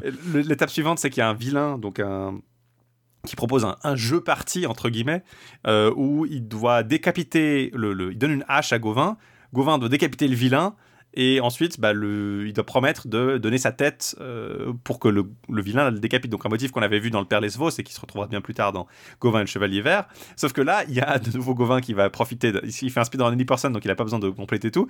Euh, ce qu'il décide de faire, c'est il fait glisser la chose en euh, une fois que l'homme s'étend, euh, Gauvin le décapite, et alors que le corps va se lever pour aller récupérer sa tête, Gauvin le retient par ses vêtements, et du coup, l'enchantement est levé, parce que s'il n'a pas récupéré sa tête, j'imagine, dans un délai suffisamment court, bah, il meurt pour de bon.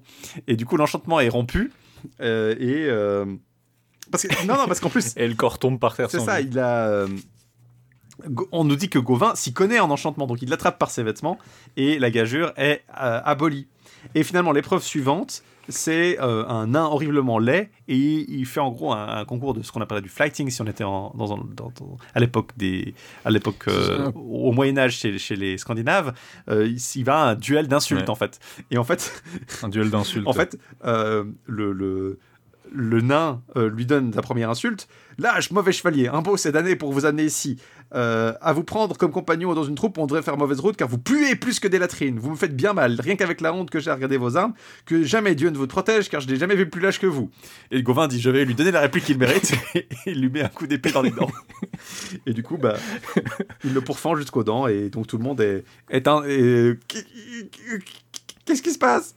Et du coup, bah, Gauvin euh, peut arriver devant le roi et donner euh, l'ultimatum d'Arthur le, roi est complètement euh, paralysé parce que Gauvin a battu ses, maléfices visiblement de façon un peu trop, un peu trop facile. Et il a, tué le portier, il a noyé le lutteur. Apparemment, il a noyé le lutteur de la planche, ou en tout cas, il l'a.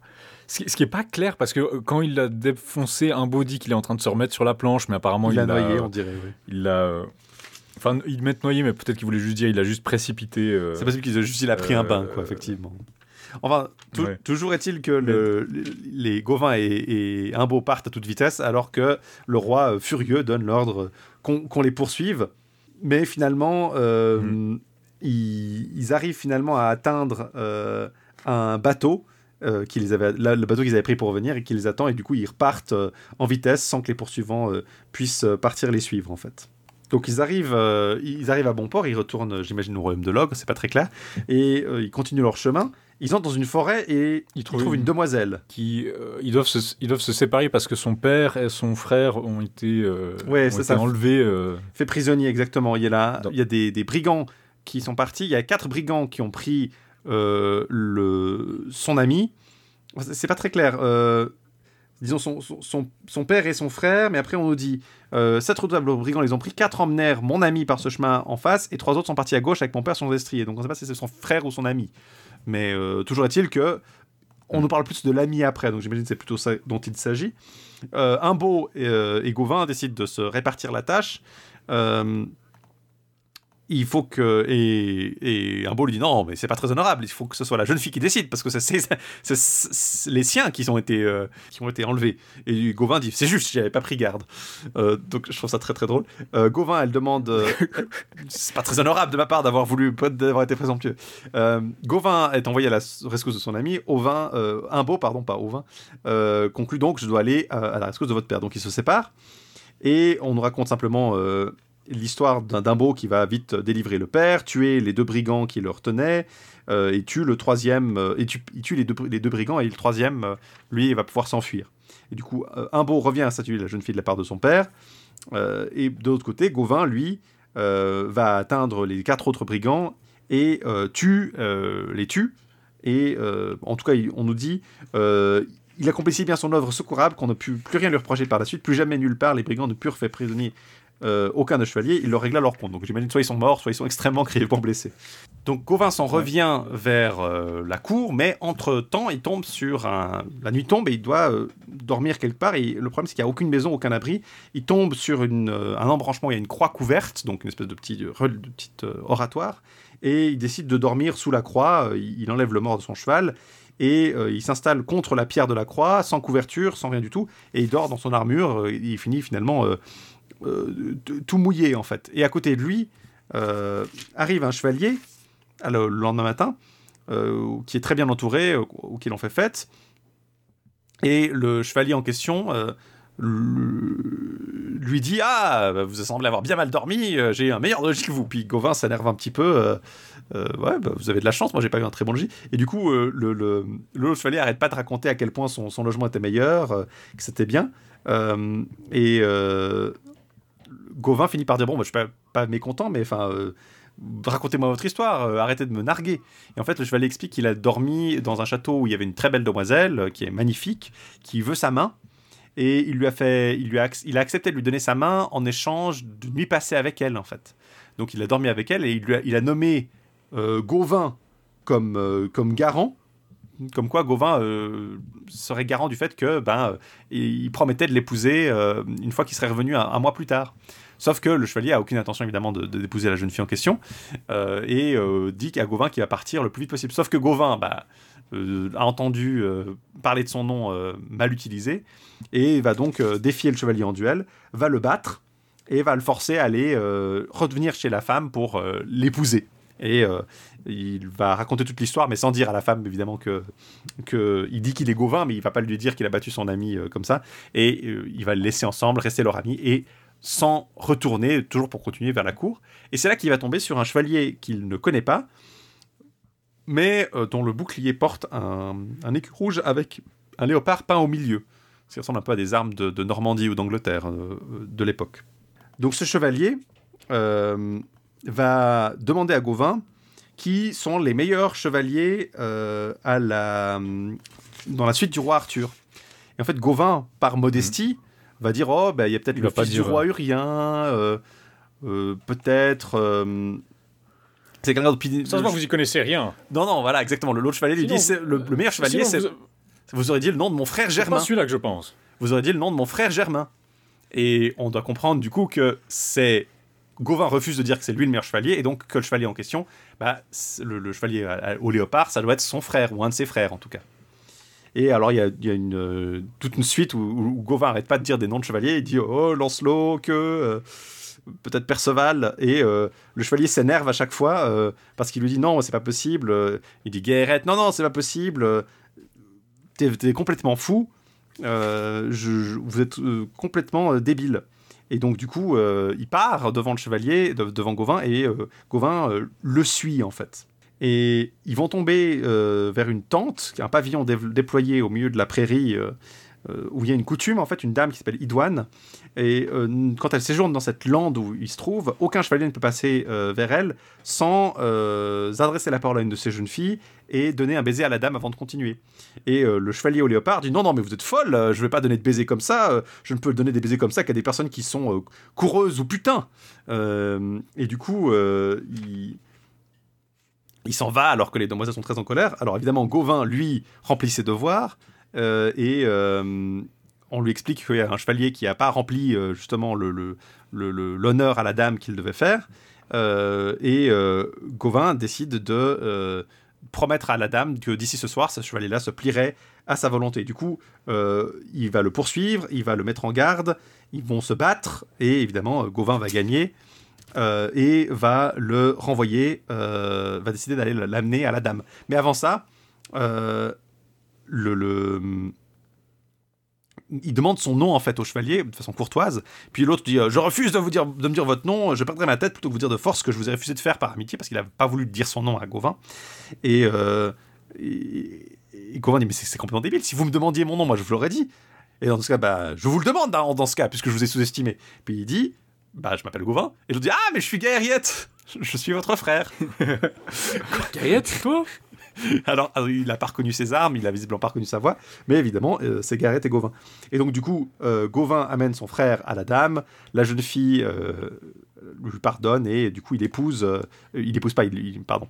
La jeune fille lui pardonne et il lui accorde un baiser. effectivement, l'affaire est terminée parce qu'il a rendu son droit à la jeune fille. il décide de continuer vers Carlion pour retrouver le, le roi Arthur. Et un chevalier arrive qui est avec un, un écu d'hermine avec un lion et en fait, c'est le frère, euh, le petit frère de, du, du, chevalier Sémiramis. Donc ça, c'est un ancêtre Sémiramis. Hein. On attendrait plutôt avoir ça dans une légende euh, antique ou bien euh, dans un texte du XVIIIe siècle, mais visiblement là, c'est un chevalier de la table ronde. il raconte que le roi arrête pas de convoquer ses chevaliers parce que euh, ils sont trop dispersés, ça leur coûte trop, ça lui coûte trop cher en fait de payer des notes de frais euh, trop importantes, j'imagine. Comme on a dit, c'est l'austérité, donc euh, les chevaliers doivent rentrer, c'est pas possible. il, est, extrêmement en colère. Et Gauvin demande aussi des nouvelles de sa sœur, qu'il avait fait, il avait donné l'ordre à sa sœur de dire au, chevalier, au premier chevalier qu'elle verrait de le ramener à la cour, et il apprend qu'évidemment la, la sœur n'est pas rentrée au bercail. Et donc, du coup, il décide que c'est euh, un, grave problème et que du coup, il doit euh, effectivement aller euh, chercher sa sœur. Et donc, du coup, Gaëriette, sa sœur, Gaëriette, Gauvin partent à la recherche de leur sœur et le chevalier, le frère de Sémiramis, est ordonné d'aller à la cour pour dire à tout le monde c'est une honte, il faut que tout le monde aille chercher notre sœur. Et donc, du coup, toute la, toute la, toute la cour d'Arthur, y compris Arthur d'ailleurs, décide de partir en quête de, euh, la, euh, de la sœur de, Gauvin. Et y compris donc Yvain, Lancelot, Eric, Girflet, Tolas. On retrouve Tolas qu'on avait aussi déjà vu, euh, de la désert, donc on avait vu dans Tolas de pardon, qu'on avait vu dans dans le Chevalier de deux épées aussi d'ailleurs. Il était mentionné. Il y a probablement l'épisode qui est peut-être le plus intéressant justement par rapport au portrait de Gauvin, c'est qu'ils arrivent chez la dame de l'étroite forêt, qui est très amoureuse de Gauvin au point qu'elle a fait sculpter une, statue de lui qui lui ressemble parfaitement dans sa chambre. Donc c'est un petit peu glauque quand même.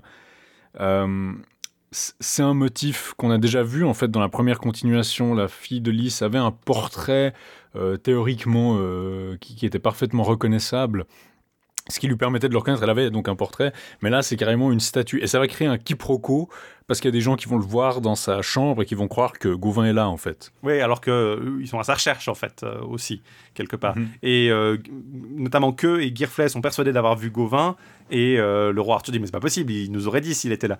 Et finalement la demoiselle va expliquer que non non, elle a une sculpture de Gauvin, elle a juste, juste son, son, sa, sa son wife, son husbando, euh, son, son, coussin husbando, Gauvin euh, sculpté dans sa chambre euh, et qu'elle attend juste son Gauvin poupée gonflable. Exactement.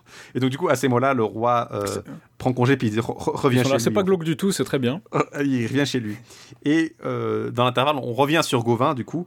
Et finalement, Gauvin, on, on, élude ses aventures. On nous dit un jour, il est tombé près d'une forêt, il voit une jeune fille avec un chevalier tout prêt à combattre. Et en fait, la jeune fille, c'est sa sœur. Le chevalier, c'est l'homme qui l'a kidnappé. Il le bat. Le chevalier s'appelle Gorvin Cadrus. Euh, qui est un nom qu'on connaît, hein, mhm. Gorvin Cadrus. On l'avait vu dans Mérogis, euh, dans Mérogis de Port-Légué. C'est le rival de Mérogis, en fait.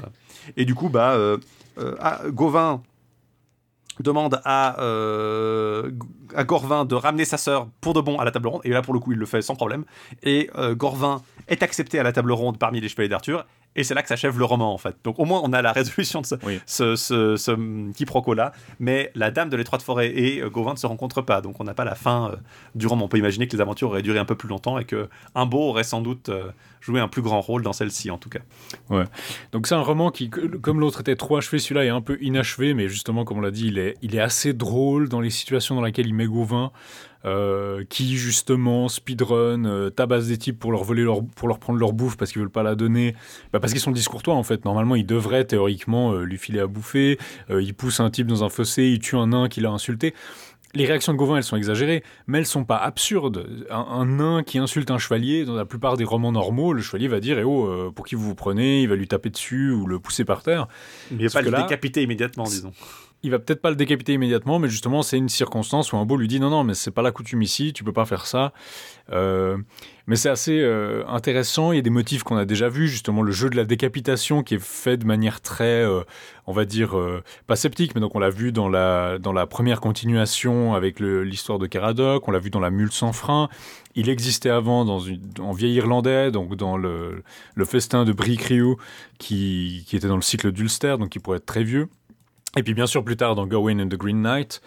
Mais donc ça reste une histoire euh, qui, est associée à Gauvin. Dans la mule sans frein, il y avait justement, c'est peut-être même inspiré par la mule sans frein, parce que dans la mule sans frein, Gauvin décapitait le type, et le type ramassait sa tête et partait. Puis Gauvin se disait, ah, euh, je l'ai décapité, euh, tout va bien. Et puis le lendemain, le type revenait avec sa tête sur ses épaules. quoi. il y a peut-être le sous-entendu que Gauvin a l'habitude maintenant de, ces, de ce genre d'aventure, et que du coup, il va pas, il va pas se laisser, se laisser avoir, et il va rattraper le corps avant même qu'il ait le temps de bouger. quoi. Ouais, je connais, il suffit de l'empêcher d'attraper sa tête. Bon, ça a été patché dans la dernière version, mais euh, on peut encore utiliser l'exploit. Euh. L'image du Gauvin qui connaît bien le truc et qui fait un speedrun de, des épreuves, euh, des merveilles de l'île, de, un peu comme ça, c'est très drôle. On pourrait penser en fait que les, le reste du récit, ça aurait été d'ailleurs les, les Imbo et Gauvin se retrouvent pour aller à la recherche des trois autres rois que, qui ne sont pas soumis à Arthur, en fait. Il y a peut-être un peu hmm. cette idée là derrière. Ça pourrait être ça. Puis il y a le motif que je trouve très intéressant de la dame qui a une statue de Gauvin qui est quand même assez, qui, est, quand même assez particulier, même s'il existait déjà. Moi, ce que j'aime beaucoup, c'est la confusion puis le, débat entre les chevaliers, parce que à un moment, euh, un moment que dit ah c'est bien Gauvin ça, euh, il, nous laisse, il nous laisse aller euh, faire, faire nos quêtes, puis lui il va trousser ses putains. littéralement ça, hein, la traduction. Donc je trouve ça très très, c'est à la fois extrêmement que et puis extrêmement Gauvin quoi. Euh, mais justement, je pense que ça répond, très, ça répond très bien avec le Chevalier aux deux épées où on a le spectre entre Gauvin.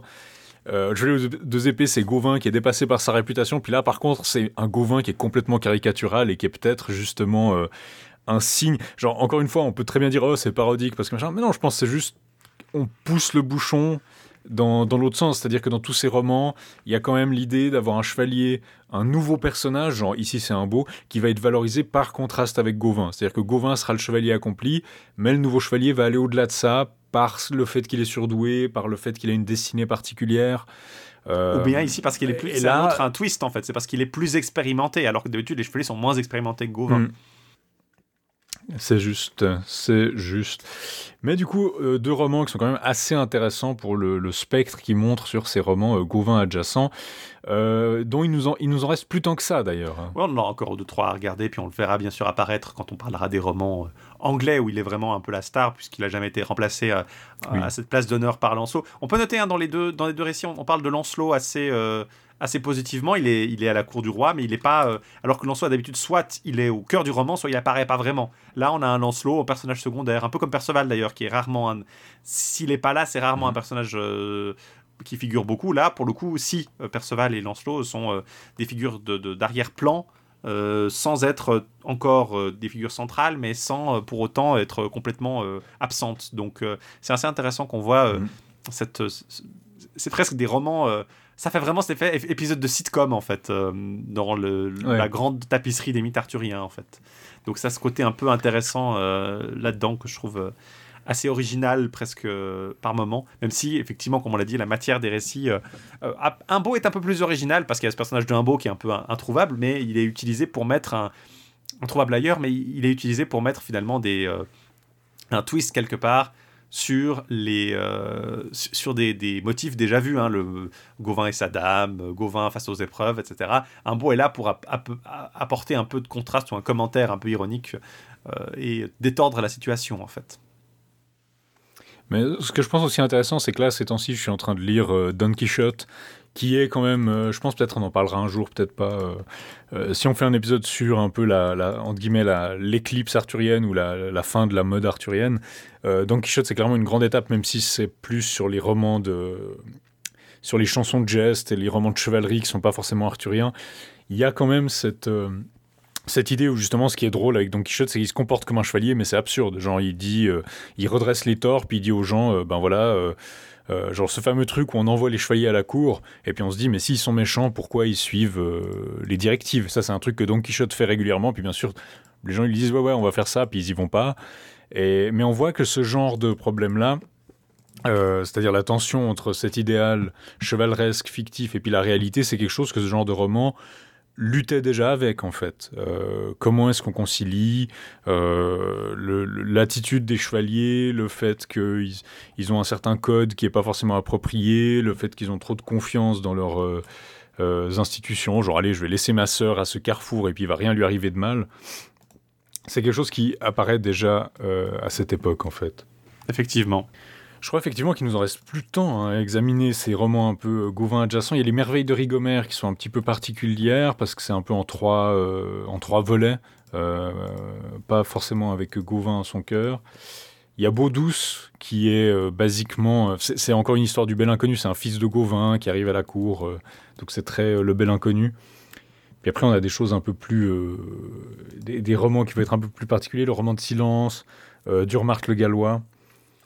Ce sera intéressant de voir un peu euh, la, disparition de Gauvin, justement. Euh, on l'a vu hein, déjà dans les, euh, les récits en français en prose, mais vraiment, c'est cette mode qui sera continuée seulement à fait dans certains contextes arthuriens, à, mesure que la littérature va un peu disparaître aussi du. de, enfin, pas disparaître, mais qu'il y aura plus autant de, de nouveautés arthuriennes en, en, français, en tout cas plus autant euh, et où les, focalisations se passeront sur les récits en prose et sur d'autres d'autres terrains. Hmm. Et je crois que ça va être, euh, ça va être le, ce qu'on a, ce qu'on a pu, ça va être le tour de ce Rex Condam d'aujourd'hui, le retour du Rex Condam classique. 2h30, euh, à peu près. Malheureusement enregistré à distance, donc ça n'aide pas à cause de la situation sanitaire. sanitaire. Espérons que les, vaccins euh, fassent leur chemin dans nos veines assez vite euh, et qu'on puisse euh, reparler en, direct entre les deux. En tout cas, on espère pouvoir vous fournir un nouvel épisode le mois prochain. comme d'habitude, en fait, finalement, revenir à un, agenda un peu plus classique cette année, toujours pandémique, mais peut-être un peu avec un peu plus d'organisation de notre part. En tout cas, on espère que ce, ce détour par deux récits Gauvinesque, Gawinesque, Gawinesque, ça marche mieux que Gauvinesque, je trouve. Je sais pas comment tu dirais. Mm. Gauvin adjacent, comme tu dis, euh, vous aura plu que vous y aurez trouvé de l'intérêt. N'oubliez pas qu'évidemment, vous pouvez trouver hein, ces récits assez facilement.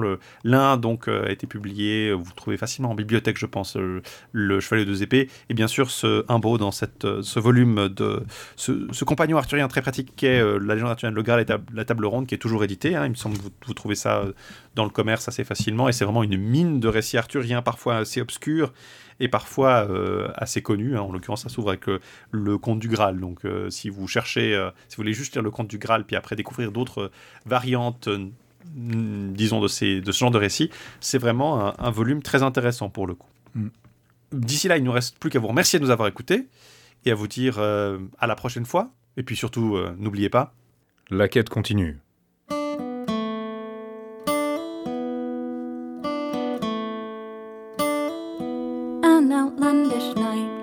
From the Northland, and he scarcely could leave me alone. And he promised to take me the wide world to see or fly home, lost ladies fly home. He said, Come fetch to me some of your father's bright gold, fetch me some of your mother's own fee, and come fetch me the best nags from out of your yard where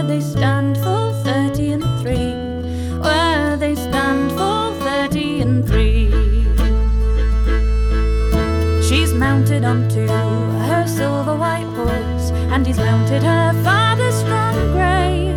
And they've rode till they've come to the rocky seashore three dark hours before it was day. Oh, light off, light off your silver white horse, and deliver yourself unto me. For six pretty girls have I drowned right here, and the seventh girl shall be. Pull off, pull off your soft silken gown and deliver it here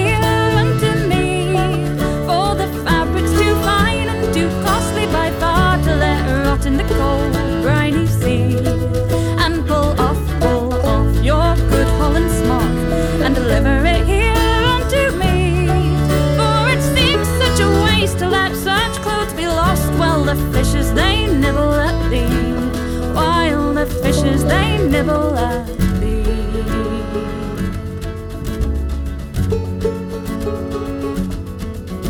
Well, if I must strip down, full naked and bare.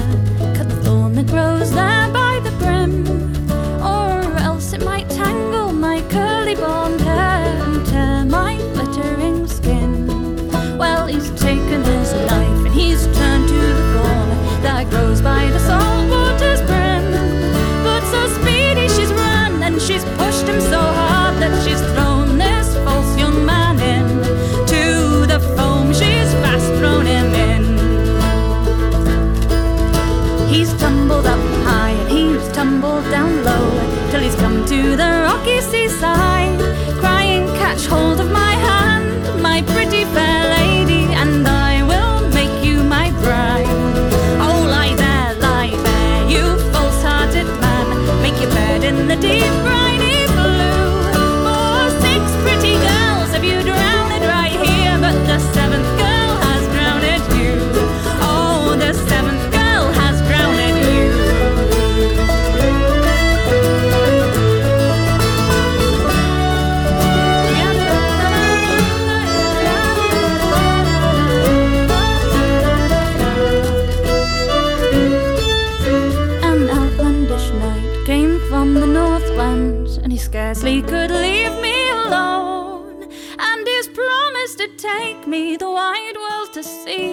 fly home, lost ladies, fly home.